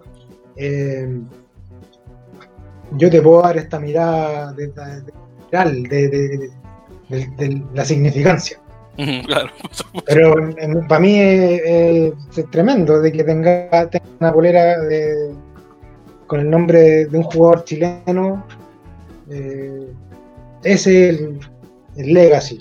Exactamente, ese legado. Desafortunadamente, eh, me la voy a poner y la gente va a preguntar: ¿quién diablos es ese tipo? Porque ya no está jugando. Ah, no, él jugó, él jugó una temporada y tuvo que regresarse a la escuela. Que digo que el, único, uno de los pocos deportes que, que, se juegan de esa forma internacionalmente que tú puedes decir eso es, rugby, es una cosa increíble, pero bueno. Em, eso sí es. De acá, de, acá de, aquí de mi vecindario, eh, eh, vivió toda la vida y del mismo colegio donde aprendí yo el rugby. Eh, hay un jugador que es de, del Creja, o sea, del COPS, el Felipe Beltrán sí, sí, lo, he escuchado. Sí, Felipe Fue, fue elegido el mejor jugador del 2018, creo. Un muchacho que entrenaba solo, entrenaba solo. El otro día me junté con el que uno de los que lo formó. Muy, muy gratis decir quién lo formó, pero uno de los entrenadores que tuvo cuando el muchacho tenía, no sé, 13, 12 años. Y, y, y un tipo que un cabro que iba a entrenar y no llegaba nadie más a entrenamiento, porque esas son las realidades de repente que hay en regiones. y él se ponía a llorar. Wow. Porque no llegaba nadie más. Entonces, agarrar ese concepto de que a los 13 años, 12 años, tú podías eh, tener ese nivel de, de, de integrado tu pasión por el deporte, eh, no, no, eso ocurre en todos lados. No, hay condición geográfica. En Ramanui, en, República Dominicana, que dijiste tu origen al principio, en Nueva York, en Uruguay. Eh, o sea, la sensación, e, ese deseo de querer ganar, de ser primero, está en cualquier lado. Cruza plata, cruza todo tipo. Y míralo, el tipo finalmente se tuvo que ir a Santiago a jugar un club que lo recibió, que tenía todas las condiciones. Y Chuta llegó siendo, llegó a ser jugador, mejor jugador de, Chile, no participó en la selección por X en motivo. Pero hay, hay, hay, hay pasta en todos lados. Es claro, solamente hay que buscarle, solamente hay que darle su, su, oportunidad, porque si no hay oportunidad, porque no todo el mundo puede decir, oh, yo voy a venir a poner todas mis cosas en una, en una valija y me voy a ir a la capital. No todo el mundo puede decir eso. No, no, no, el Felipe puede, el Felipe puede, podía tener un departamento mientras estudiaba en Santiago. Eh, mismo, el colegio en el que íbamos no era un colegio público, era un colegio privado como muchos en Chile. ¿Mm? Que tuvimos la suerte de jugar rugby porque era, era de origen francés. Ah, mira. Era ahí. ya te puedo imaginar. Se a pegar por debajo. claro, por supuesto. y bueno, Felipe, entonces, otra cosa también cambió, ya cambió de tema. Eh, y regresando. Eh, bueno, regresando a ti realmente. Entonces me, mencionaste anteriormente eh, que estás viviendo realmente en Alemania y desafortunadamente por cosas del virus estás estascado en tu país natal. Pero te pregunto, ¿cómo caíste en Alemania? ya esa historia personal, pero es simple. Em, viajando por el Mundial en el 2011. En ese viaje que hice en Nueva Zelanda me enamoré de una alemana. Oh, bueno, está bien, entonces otra vez, ya con eso, ya con eso que suficiente. ¿estás, viviendo en Berlín o en una de otras ciudades grandes del país? No, viví en Berlín y me, cambié, ya ha pasado, llevo seis años ya. Eh, dejé el rugby como por tres, cuatro años porque me tuve que concentrar en, mi familia. Eh, y volví al rugby ahora el año pasado, haciendo proyectos para acá, para Chile. Eh, y bueno, de la mano, ahora estoy viviendo en una ciudad chica, ahí donde donde mi hijo, eh, porque ya entró al colegio, entonces está más difícil viajar de una ciudad a otra, para, estoy separado. está, está, difícil eh, eh, viajar con él porque está en el colegio, así que decidí yo moverme ahí. Tengo una relación constante. Es difícil también ser papá separado. No es fácil. Bueno, no, puedo decirte porque soy padre, pero claro, estoy con mi esposa, pero fuera de eso ni me quiero imaginar cómo puede ser la cosa. No, y ser y, dedicarse también a un, a un, deporte que no, que no paga mucho, que es amateur, sobre todo cuando venís de un país donde las estructuras son chicas, donde estás concentrado en un puro lugar. Yo vengo de regiones, yo para la gente en Santiago no nadie me conoce. Pero sí llevo 10 años, 12 años conociendo el rugby y, tengo bastantes cosas que decir. y eso ojalá que no, y eso que no le pase a nadie más. O sea, que nadie más. Ojalá salgan periodistas y, poder formar periodistas de rugby. Sería buenísimo. Porque no, muy pocos hay, y más en, países como los nuestros. Entonces, yo me preocupo de esos temas. y me gusta. Yo te puedo decir, por ejemplo, hablando de República Dominicana y hablando de un deporte completamente diferente, el deporte del mundo que es el fútbol soccer. Eh, en mi país hay muy pocos periodistas de fútbol soccer porque es un, un, deporte extremadamente minoritario en el país porque lo que jugamos béisbol.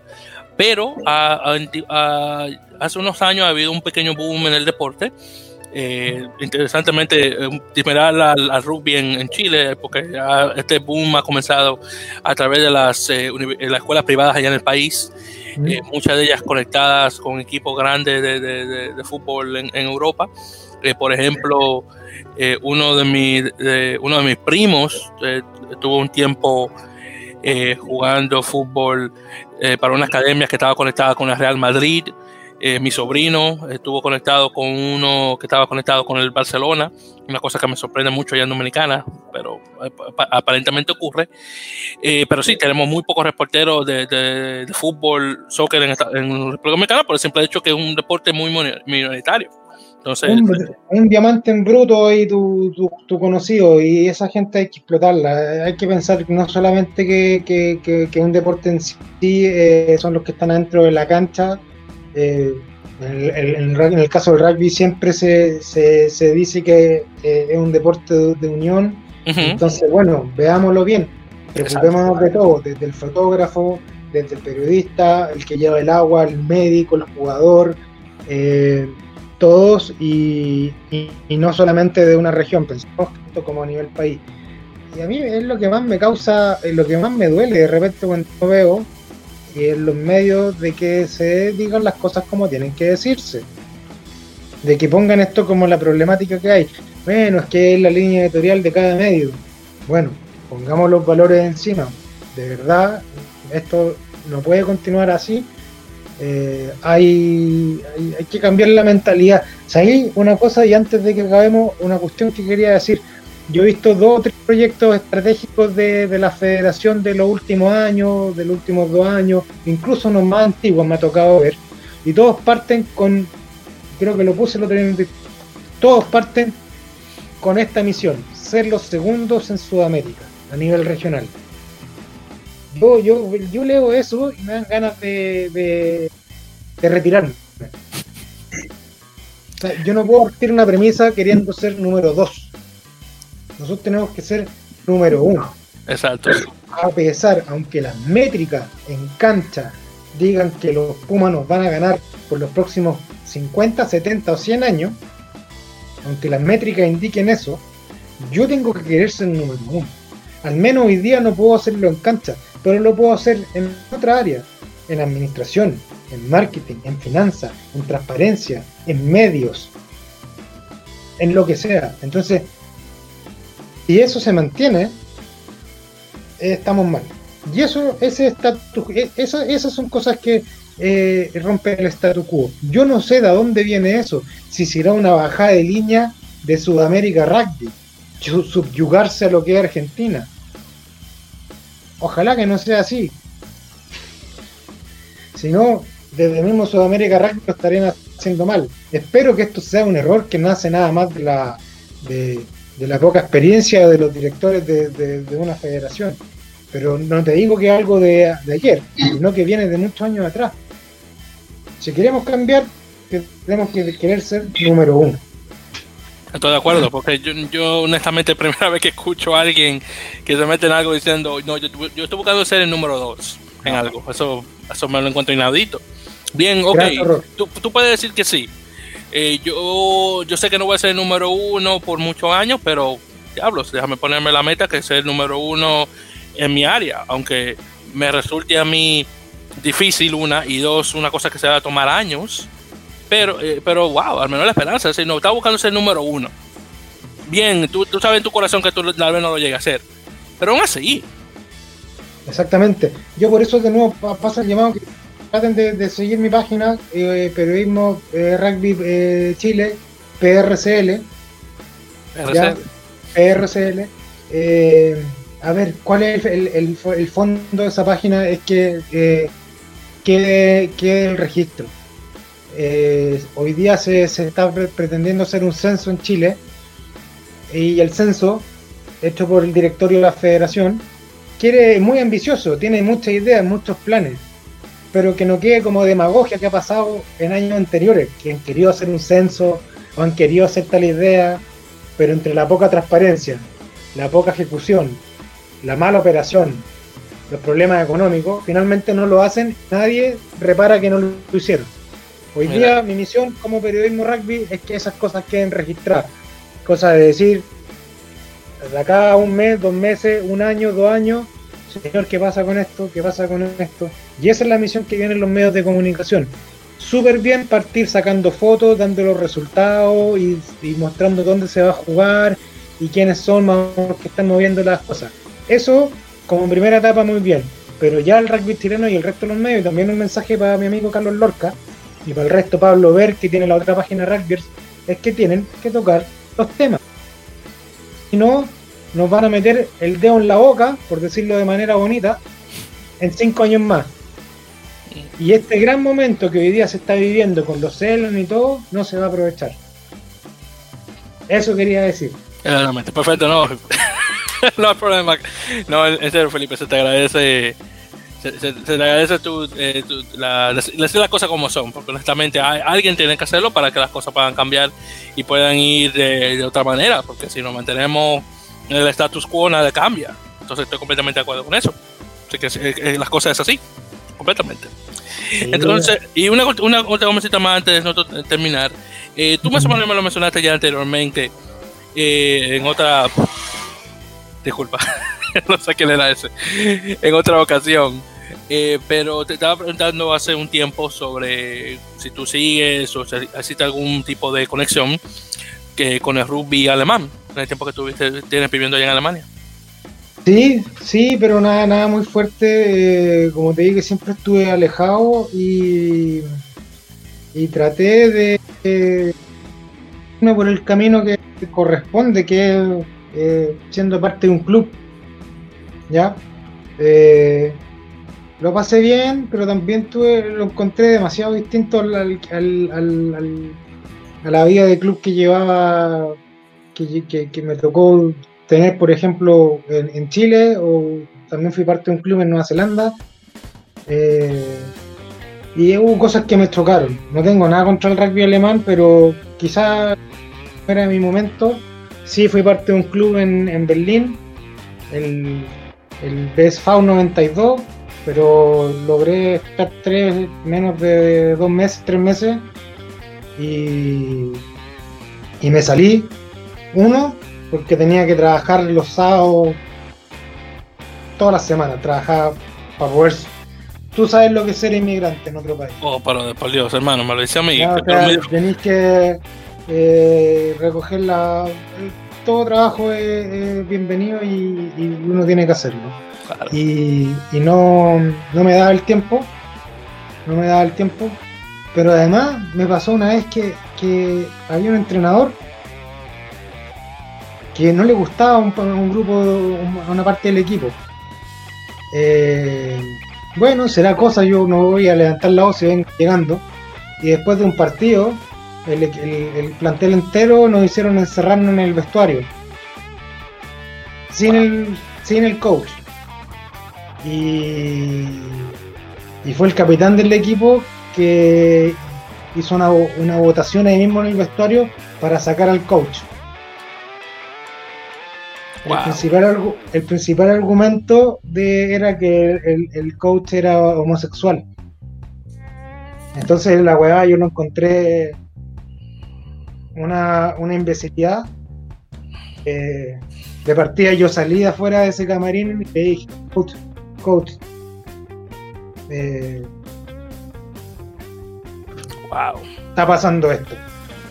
Y, y luego eso, obviamente, el coach se fue, volvió otro, llegó otro entrenador que estaba a cargo de, de otro lado. Y no, sé, era un, equipo de tercera división donde había muchos, muchos nuevos. Y este entrenador nuevo empezó a, a, matarse a tacle. Había que, me acuerdo que un entrenamiento salieron siete lesionados Wow, qué entre cosas y cosas finalmente me fui, no, no me gustó. Bueno, con el tiempo vi que el equipo subió de división. Así que bien por ello. Eh, y después el año pasado sí entré a otro club, en Leipzig, otra ciudad. Leipzig sí, una ciudad muy conocida. Sí, y ahí hay un equipo grande que se llama el, el, Rugby Club Leipzig, que está en la Bundesliga, en la primera de ah, Alemania. muy bien. Yo no fui a ese club, me fui a un club chiquito en los escorpiones. Y la experiencia también fue, fue extraña, ¿no? Sí entrenábamos, todo muy parecido, ningún problema con... Pero, no sé, poco sociable. Yo recuerdo que fui a un partido de... Seré yo quizás también, no sé. Llegué eh, había, un, había un campeonato jugado a las chicas y fui al, después de dos meses jugando, llegué a la cancha y a ver las chicas y estaba el resto del grupo del club y como que no me integraron. Hmm. Viejo, llevo dos meses entrenando, obviamente uno habla poco. Entonces, fue una relación media fría, distante y no, no, no me gustó. Me acuerdo que terminé viendo el campeonato de las chicas tomándome mi cerveza solo, cuando en realidad debería haber estado como con el resto del club, no sé, contando la historia mía de inmigrante, no sé. Y toda esa frialdad finalmente me hizo no, no, querer meterme más en el rugby de Alemania y concentrarme en el rugby de mi país, que fue una de las frases que me dijo una persona que respeto mucho, eh, que me dijo, si querías si querías lograr cambio en el rugby, concéntrate en el rugby de tu país. Y fue por eso que hice que me vine a mi región a armar esta, esta unión. Pero bueno, estoy en eso, luchándola, no es fácil. No, no me lo puedo imaginar, y con, y con tan pocos recursos que me imagino que están a tu disposición, que son muy pocos, me imagino. Poquísimo, yo como que todo lo hago acá por amor al arte y, y son familiares, amigos de repente que los que tengo que acudir para temas y el mismo Estado alemán también Sí, exacto. Pero además, si esa frialdad que tú mencionaste que sentiste en, esos dos clubes, eh, eh, ¿crees que es una cosa más de, la sociedad en su totalidad, que es el tipo de, ese tipo de cultura que hay en Alemania, o solamente era en ese entorno que tú te sentías de esa forma? Sería muy, muy simple generalizar, pero, pero también indebido. Eh, yo lo tomo como dos casos particulares. Eh, que me hayan tocado en Alemania verlo, eh, también lo veo como un tema particular. Eh, la sociedad alemana, claro, es muy distinta a la nuestra, pero también tiene sus cosas buenas. Yo tengo un hijo alemán. Eh, de hecho, creo que en un año más me, voy a nacionalizar alemán para poder tener mejores oportunidades pero particularmente, y en el rugby me tocó ver dos casos súper chocantes. Que yo me pongo en el caso, llega un alemán a, jugar rugby acá a, mi club en mi región. Ah, mira. Me pongo en el caso, llega un alemán. y nos vamos a ver un, un torneo de rugby de las chicas, no sé, en otra ciudad. Lo primero que hago es siento el alemán, le pongo dos, tres cervezas y me pongo a conversar de la vida.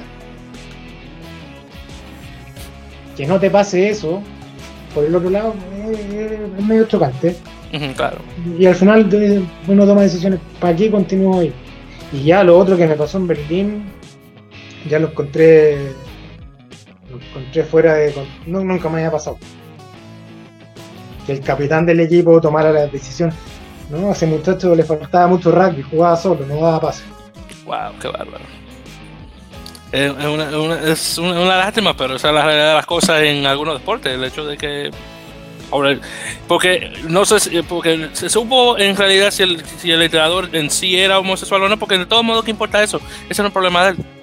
Sí, sí, sí, era totalmente abierto el tema. El tema que no, no le gustaba a, a, dos, tres, cuatro cabecillas del club y, y lo, lo sacaron. y que nadie me venga a decir de que no, que no fue por eso. Ese era el argumento. Claro, tratan de envolverlo con otros temas. Sí, sí, claro, para hacerlo de excusa, se entiende. Eh, bueno, el entrenador, eh, creo que es entrenador ahora de los Grizzlies de Berlín, ah, que es un equipo, desconozco la historia, pero sí es el equipo asociado a la comunidad gay de Berlín. Ah, bueno. Sí, exactamente, sí. Yo, yo creo que lo he escuchado yo, los Grizzlies, sí, que, que parte de la comunidad LGBT de, de rugby. Sí. Yo creo que ellos, realmente sí, ellos, ellos, de hecho yo creo que yo he salido varias veces en el, en el torneo este de, de, Breaking Cup, que es el equipo, el torneo de, de, rugby inclusivo más grande del mundo, que justamente tiene el nombre de un, un jugador estadounidense que murió eh, en, en, uno de los aviones que, que iba a supuestamente chocar con, con la Casa Blanca durante el 11 de septiembre, que al fin y al cabo él y unos más se eh, amotinaron contra, contra los terroristas y bueno, qué decir, pero sí, la mamá de ese, caballero ella siempre va todos los años al, al, torneo y a las personas que lo da, es una cosa, una, una, una, historia muy bonita honestamente de ese torneo. Bueno, maté al rugby alemán en dos, en dos pasadas, pero nada, eh, yo creo que eh, algo positivo tienen una página muy buena, una página muy buena, que es donde tú podéis ver los resultados de todos los partidos de Alemania. Mira ahí. De todas las divisiones, pero desde la, tercera división regional de Sajonia hasta el primer partido de la Bundesliga eh, y, lo, actualizado y al instante. Eh, la otra vez me tocó ver un, un artículo que era la página más vista del rugby alemán. Wow. Eh, y, no tiene fotos, nada. Son puros números. los datos con los resultados y las tablas de posiciones. Que a la larga eso ayuda a tener federalizado todo. A la larga ayuda. Yo desconozco, hablaría gratis de, hablar de cómo funciona el rugby alemán, las estructuras de desarrollo, todo eso. La verdad que soy neófito. sí. Somos dos. Lo único que podría decirte es que una cosa que me he dado cuenta el gran número de jugadores venezolanos en equipos de allá de Alemania, que eso ni me lo esperaba. Hay un equipo en particular que no recuerdo cómo se llama, que, tiene como tres jugadores venezolanos jugando ahí. Y la razón de por qué conozco ese equipo es porque, eh, hablando sobre mi, eh, mi, antiguo trabajo de guía turístico, es que una vez, eh, terminado de hacer un tour en el, en el, en el puente de Brooklyn, vi a un chico con una camiseta de, un, de ese equipo, no recuerdo cómo se llama ahora, eh, pero vengo, lo paro y, pregunto, y yo lo escucho hablando español. Le pregunto, oye, hermano, le pregunto, oye, hermano, ¿tú juegas para tal equipo allá en Alemania? Le digo, sí, ¿cómo tú lo conoces? Y, y dime una conversación. Y le digo, oye, ¿cómo? Eh, tú eres venezolano, ¿verdad? Porque se te nota en el acento, sí. Y oye, ¿cómo diablos tú caes jugando en, Alemania? y el tipo me, me, dijo la historia, una historia bastante larga, ni me recuerdo bien. Pero el tipo muy buena gente.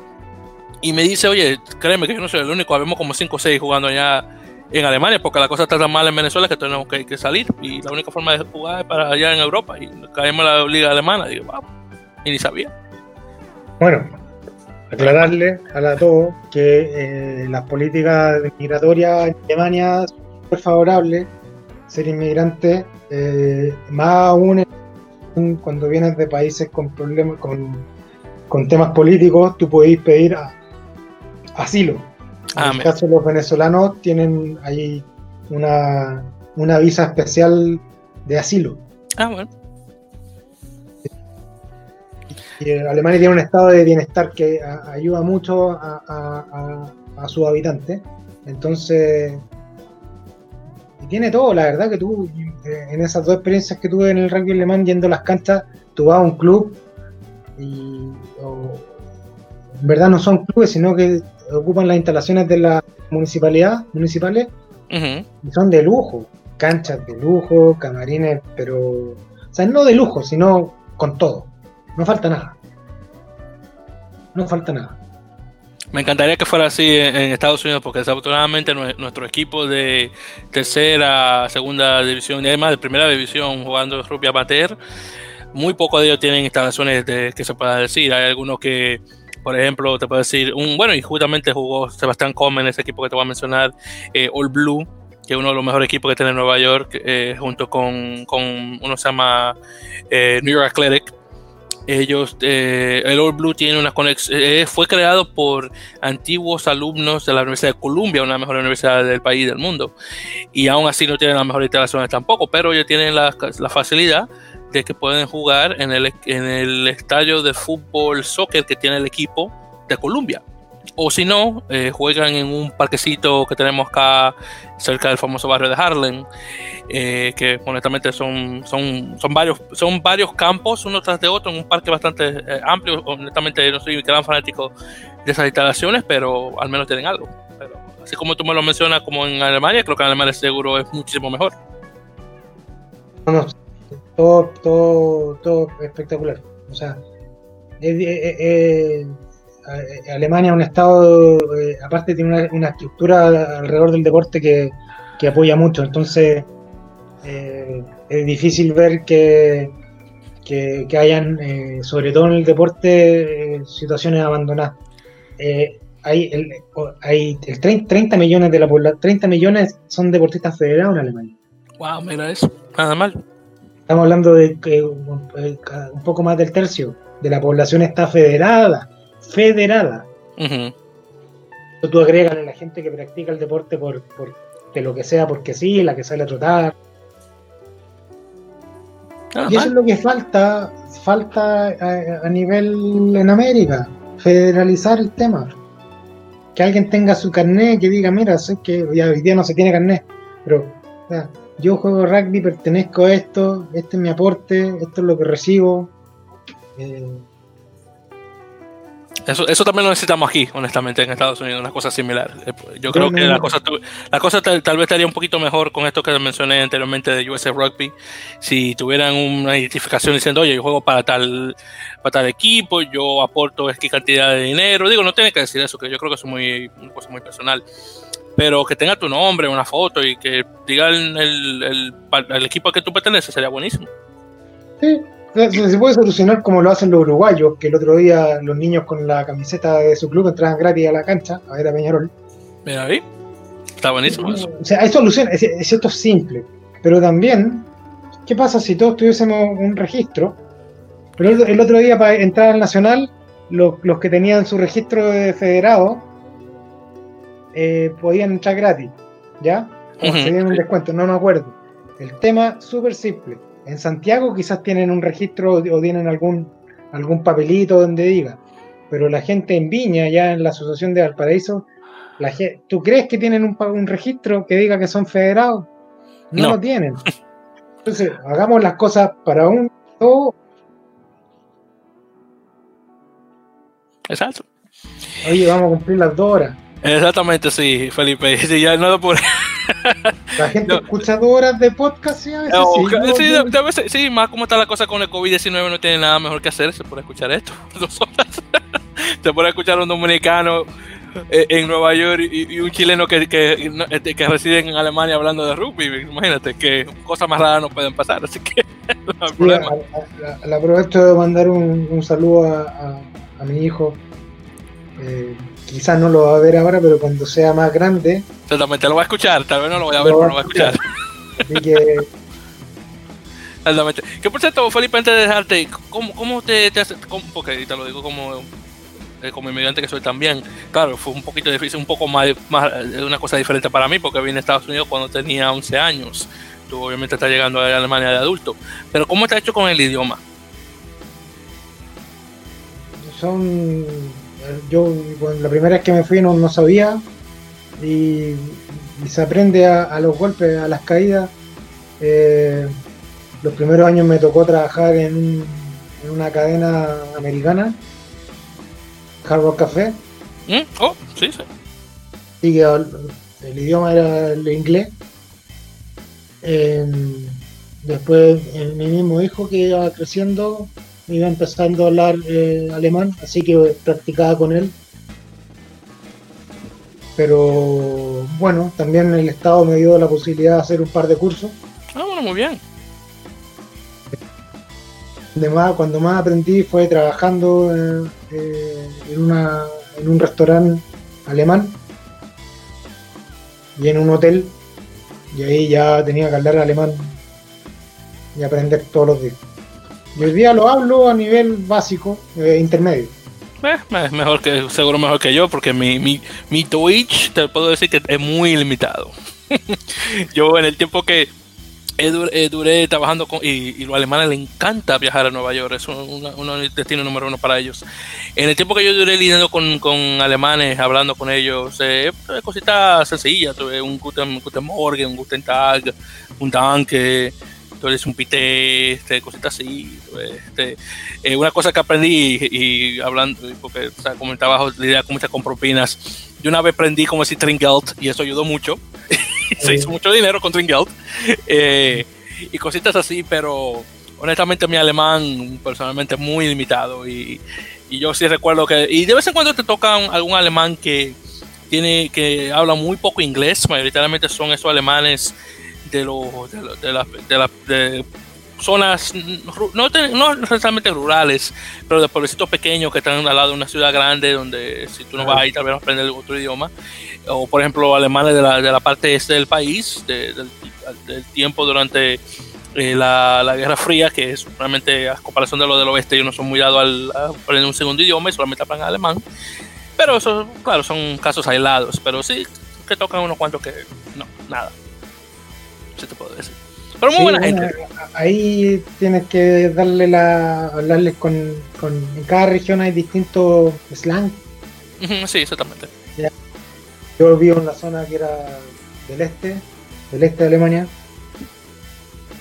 Y también vivo en ciudad chica donde poca gente habla inglés y, y nada. Eh, no, un, país, un, país, es un país raro al rugby. O sea, volviendo al tema del rugby, eh, eh, son, distantes, no son como nosotros. Yo tuve la posibilidad de vivir en Nueva Zelanda y, que es como el país del rugby ¿no es cierto? claro, usted lo ha dicho. Eh, y los lo, lo neozelandeses o los mismos australianos son muy parecidos a nosotros los sudamericanos.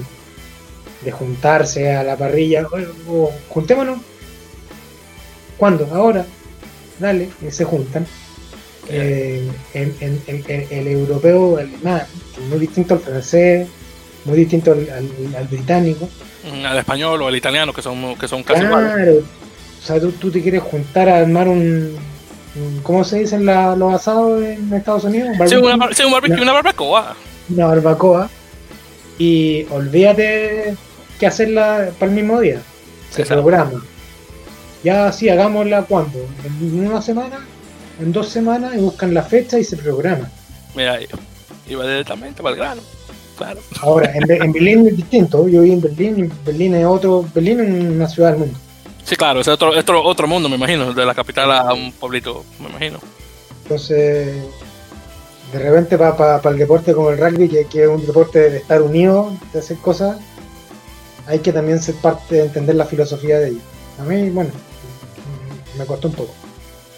Y pues hablando un poquito de los poquitos que sabes de, rugby alemán, eh, no sé si alguna vez te llegaste a ver o, te topaste con que me imagino que todavía es el mejor equipo el equipo de, rugby en Alemania, el, el, el Heidelberg o el Heidelberg, ¿cómo se pronuncia?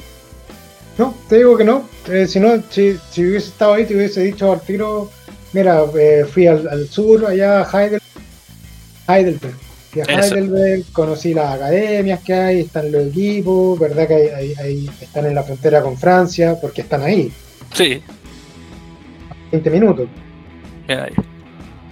Entonces, eh, te hubiese contado todo eso, pero no lo he hecho, no lo hice. Eh, quizás a la vuelta lo, eh, lo haré, quizás cuando vuelva. Exactamente, no, lo que me sorprende de, de, de, Heidelberg es el, hecho de que realmente ese equipo se dotó con el dinero de, este tipo, Hans Wild, que es el, actual dueño, al menos antiguamente dueño del Estado francés y el equipo comenzó a subir y luego con el dinero que él comenzó a aportar a la Unión y luego de, del problema que tuvieron la Unión con él y mira cómo se cayó el equipo nacional, eh, que un equipo que subió y luego bajó, es, una, es una lástima honestamente. Yo digo, no conozco muy bien, sí, sí conozco eh, este empresario que ha sostenido el rugby por mucho tiempo y como toda persona de que se empodera en el deporte tiene su gente a favor, tiene mucha obra hecha a su lado, pero genera anticuerpos. Claro. Genera anticuerpos. Eh, pero yo creo que el rugby alemán debería un poco también eh, sacarle partido a que, a que, tiene a que el dueño del Stan francés sea, alemán, porque creo que es suizo. Sí, sí, sí, él es suizo, si no recuerdo, sí, exactamente. Hans, eh, no me acuerdo el segundo nombre del pabellón, Wild, sí. Pero sí, el tipo es suizo. Y si está ayudando, eh, hay que coger la ayuda. Y el equipo, honestamente, hizo. Se movía a pasos agigantados. La gran, el gran número de jugadores eh, de la nada sudafricanos que tenían esa descendencia alemana. Muchos de ellos de descendencia alemana del tiempo de cuando Alemania controlaba eh, Namibia. Muchos de ellos comenzaron a, mudarse a Sudáfrica después de que Namibia consiguió su independencia de Nueva Zelanda, eh, bueno, Nueva Zelanda, de Sudáfrica, disculpa. Y luego de ahí muchos de ellos regresaron a, Sudáfrica, eh, no, muchos de ellos regresaron a Alemania, perdón, y muchos de esos jugadores sudafricanos se, se naturalizaron alemán, de todos modos tenían descendencia alemana, y comenzaron a nutrir el equipo nacional. Lastimosamente la cosa comenzó a caer. Hubieron unos cuantos jugadores también de descendencia africana que también cayeron allá en, el equipo nacional. Hay uno de ellos, no me acuerdo cómo se llama, que él, yo creo que, que justamente creo que es chileno alemán, que está jugando en la nacional, no me acuerdo cómo se llama él, pero sé que tiene un nombre bien. Ah, bueno, él sí, tiene un apellido, sí, exactamente, tiene un apellido bien, bien hispano. Bueno, el otro día vino, fue el, capitán del equipo Seven. Eh, del equipo Zen que, que se ganó, que ganó el Challenger de, acá de, Viña. Exactamente, sí lo recuerdo. Por ahí escribí una pequeña historia de él porque jugó en Católica en el club de acá de Chile, en Santiago, eh, porque era el club de su padre, de su tío, eh, y, y, fue también eh, la razón de por qué él se dedica al rugby hoy día. De hecho, me contaba un, viejo ahí del club, más o menos de la época, que dos de los jugadores, dos de, eran tres hermanos, los papás de, el papá de Sotera, dos hermanos más, y bueno, me decía, uno, uno se fue a Europa, no sé qué pasó con él. Le dije, no, mira, si el, tuvo un hijo y el hijo hoy día es capitán del Seven de Alemania, ganó acá en Viña el fin de semana. Ah, me decía. Y los otros, le, preguntaba, no, los otros se, fueron a una playa por acá cerca del Maule, donde vivo yo. le metieron mucho el rugby acá a la zona también. Y es lo que te decía al principio. Eh, uno pudo llegar a fundar una, unión, pero hay muchos esfuerzos detrás y nunca, nunca hay que olvidarlo. Eh, de repente uno critica, pero eh, no, la cuestión como para cerrar esto no puede quedar en, esfuerzos personales eh, sí eso mismo porque eh, hay mucha gente involucrada familias hay, familias que son ellos el rugby es la esencia del día. Es la esencia de que el papá vaya a trabajar de que al hijo le vaya bien en el colegio. Eh, ¿no es cierto? Entonces hay que tomarlo con esa responsabilidad. Yo me acuerdo en esa unión que, que, la unión que armé, en un minuto sacamos percentiles de la gente involucrada en la región que estaba en el rugby. Y, y contabilizando a la familia, a la gente involucrada de ambas ciudades, de ambos clubes, más los entornos, llegábamos a un, al 10% de la región. ¡Wow! ¿Ya? Entonces es un número, era un número grande. Y solamente teniendo registrado, me acuerdo que teníamos registrado cada jugador, que eso no lo hacen la otra registrado cada jugador, y con un universo de 700 rugbyistas, 800, más otro universo de 500 más juveniles, tú llegas a, a, que el partido o el evento que haces el fin de semana impacte el 10% de la población de tu región, indirectamente o directamente. Eso mismo. Con ese tipo de datos, con ese tipo de, números, tú puedes crear estrategias a nivel de Estado, a nivel gobierno, a nivel privado. Em, espero que, que eso se le pase a Chile y al rugby de todas las regiones que no quede nivel de esfuerzo. Y bueno, Felipe, entonces con eso dicho, ya con esas bellas palabras, eh, hemos llegado ya. Y con, exactamente con esfuerzo personal también. Hemos llegado ya al final del episodio número 36 de El Amele Podcast. Que, hasta la, que por cierto, hasta la fecha este es el episodio más largo de la historia, así que felicidades. Has ayudado mucho en eso. Ese, ese eh, dicen en la arquitectura que menos es más. Exactamente, eso mismo, estoy de acuerdo con eso. Pero acá vamos a todo lo contrario. exactamente, es más que, exactamente, es, mejor más que menos. en ese caso. Pero exactamente. Bien, pues, me gusta batir los récords. Ey, que exactamente, para ser número uno y no ser número dos. Vamos adelante, claro. Es que así, es que tiene que ser de esa forma. Pero sí, honestamente, Felipe, muchísimas gracias por tu tiempo en, en, en conversar conmigo, que te digo, teníamos tres semanas sin, sin grabar y un episodio de dos horas es más que, más que debido y más cuando, son temas de mucha importancia. Eh, en, particular, obviamente, cómo está el problema de la estructura de, de rugby en Chile, que eso es un tema que hay que conversar, obviamente. Y, y sí, eh, como te menciono, cuando tenga, si tienes un tempito ahí de vez en cuando, cuando voy a grabar y me, me quieres servir de co-presentador, sería buenísimo.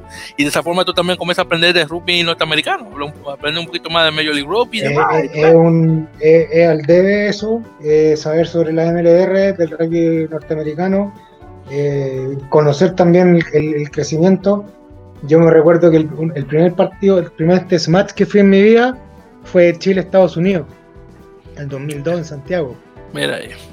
Y, Chile ganó, Chile ganó, Chile tenía una buena generación ahí, pero Chile ganó. Y hoy día tú miráis para atrás, son, han pasado 18 años de eso, y 18 años que Estados Unidos parece ir a ser una potencia mundial en cuanto a, a, a cosas que hace. Exacto, sí. Ya, siendo que tiene muchas fallas como tú las vas contando. sí, sí, claro, exactamente. En nivel de, de, estructuras que también lo tenemos igual, ese mismo problema, tal vez no del mismo nivel de Chile, pero aún ahí están los problemas ahí. Chile en estos 18 años se fue a, a, a, pique. A pique, sí, exacto. Porque mira, mira el año pasado cuando el, el American Rugby Championship, cuando estuvo Estados Unidos de, de visitante, le ganó 71 a 8 a Chile. Y ahí viene, viene, ahí viene el gran cambio, o, un reto que le hizo Lemoyne que se escuchaba, yo no estaba, pero incluso quedó escrito. El, reto que le puso Lemoyne al equipo, de lo que significaba ponerse la camiseta de Chile. Y creo que se escuchaba todo eso eh, hacia afuera del vestuario. Wow. Y, desde ahí como que se hizo un cambio de switch en el tema del, del equipo y los jugadores. Eh, pero como te digo, nada, yo te, gracias por la, por la, por, la, invitación a conversar, a, hablar. Eh, a veces uno se, se bajonea porque, como te digo, siguen siendo esfuerzos personales y de repente nutrirse con conversaciones buenas. claro. Muy independiente que nos escuchen mil o tres o cuatro. Sí, sí, nutrirse, nutrirse de esto eh, con un colega que haga lo mismo. Eh, está bueno. Ojalá esto se pueda hacer con colegas que estén en todo nivel de, de, poder claro, por supuesto. Allá me, me, da un poco de lata que, que empoderarse signifique no seguir bien con la base. Pero nada, te, agradezco el espacio y, conversar, como te lo dije al principio. No, no. Exactamente, sí, no, es un, placer y nuevamente para solamente para recordar eh, eh, tu, blog o página web, nuevamente de eh, periodismo rugby Chile, si me recuerdo. Sí, pero partió como periodismo rugby.cl, pero después le cambié el, nombre a, a, PRCL para hacerlo más, más misceláneo, más fácil también de acceder.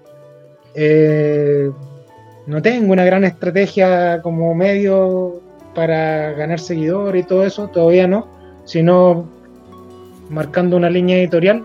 Y la línea editorial es la que decía que es poner los temas en pauta, arriba de la mesa, que quede registro de lo que se está haciendo en el rugby chileno, cosa que se pueda consultar para atrás y decir, eh, señor, usted prometió esto y hágalo bien.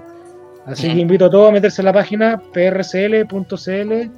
Eh, abrí hace poco un canal de YouTube donde estoy haciendo podcast y, a ver cómo me va con eso, así que te dejo invitado para algún capítulo pronto, Víctor. Sí, por favor, con mucho, gusto. Y claro, ya yo tengo ya eh, más de 10 años en, lo que se trata del mundo del podcasting. Claro, eh, con un breve, una breve pausa de, uno a otro, eh, pero en otra vida. podcast más largo, bien. Eso mismo. En otra, en otra vida tenía antiguamente, durante mis años de eh, de, de, universidad tuve un podcast eh, específicamente sobre anime, sobre cultura y animación japonesa hace años de eso. Así que de eso a rugby nada que ver. pero tengo mucho tiempo en, el mundo del podcast, aunque desafortunadamente no de los grandes, pero tal vez uno de los mejores. hay una serie de anime japonesa, de hecho, el día Carlos Lorca en su medio Rugby Chile publicaron una nota no yo vi la serie un par de, veces antes de irme a Japón en el mundial pasado. Eh, estamos hablando de la serie esa de rugby, ¿verdad? No me acuerdo cómo se llama la serie. Pero, pero, ese es de deporte, ¿verdad? Sobre rugby. ¿Esa es la serie? Sí, sobre rugby, sí. Sí, hablando de All Out, ¿verdad? All Out se llama. Sí. Sí, sí, yo vi, son 26 episodios, y la estuve viendo muy, muy buena. Estuve leyendo el manga, el cómic Desafortunadamente terminó en 17 volúmenes, eh, no tuvo mucha muy buena muy buen auge después del, del mundial y lo tuvieron que cancelar.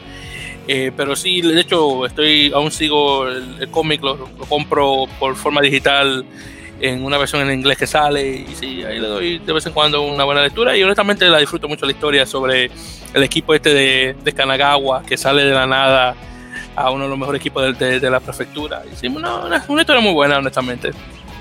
Un equipo, un, día publicaba Rugby Chile hay un, un cómics que al, revés de, de otras series, el equipo tenía más derrotas que victorias. Eso mismo. Claro, desafortunadamente ese, ese, ese anime no es un supercampeón, es como era en, los, en sus tiempos, pero algo es algo. Bueno, Héctor, Así que sí, pero nuevamente Felipe, muchísimas gracias nuevamente por tu, tu presencia y, y, sí, ahí gracias por la, invitación a tu podcast, que ya espero la pronto. Y no te preocupes, que la puerta está abierta para otra ocasión para tenerte aquí en la melea, así que vamos a ver qué tal. Ya, pues, ahí con las que pase luego todo el tema del, virus, que no haya más problemas, para que puedan volver las frecuencias eh, y todo lo que hablamos eh, se transforme en acción. Exactamente, ese mismo es. Y bueno, queridos oyentes, nuevamente muchas gracias por escuchar este largo episodio de la Mele Podcast. Ya me estarán, escuchando ya pronto, ya no sé si será la semana que viene. Ya todo depende de cómo estén, salgan las noticias, eh, con, eh, con tiempo eh, pasan las cosas con esto del COVID-19. Y claro, para nuestros oyentes, por favor, ya saben que nos pueden buscar por las redes sociales, ya sea en arroba en la Mele, por Twitter, por Facebook también, en, en la Mele Podcast. Claro, puede escuchar esto ya sea por soundcloud.com barra la melee o directamente por Apple Podcasts eh, buscando la melee y nos encontrarán directamente. Y como mencionamos en el episodio anterior, por favor, lavarse las manos por 20 segundos, por favor, tratar de no tocarse la, la, cara para tener, obviamente, tratar de mantener los gérmenes fuera de sus manos. Ese es el punto. Así que, por favor, manténganse lo más saludable posible.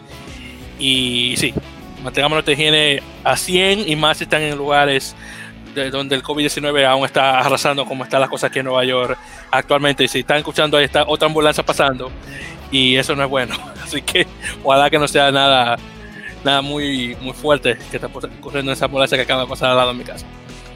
Así que nuevamente muchas gracias, queridos oyentes, y nos estarán escuchando ya para la próxima. Un placer y mucho rugby.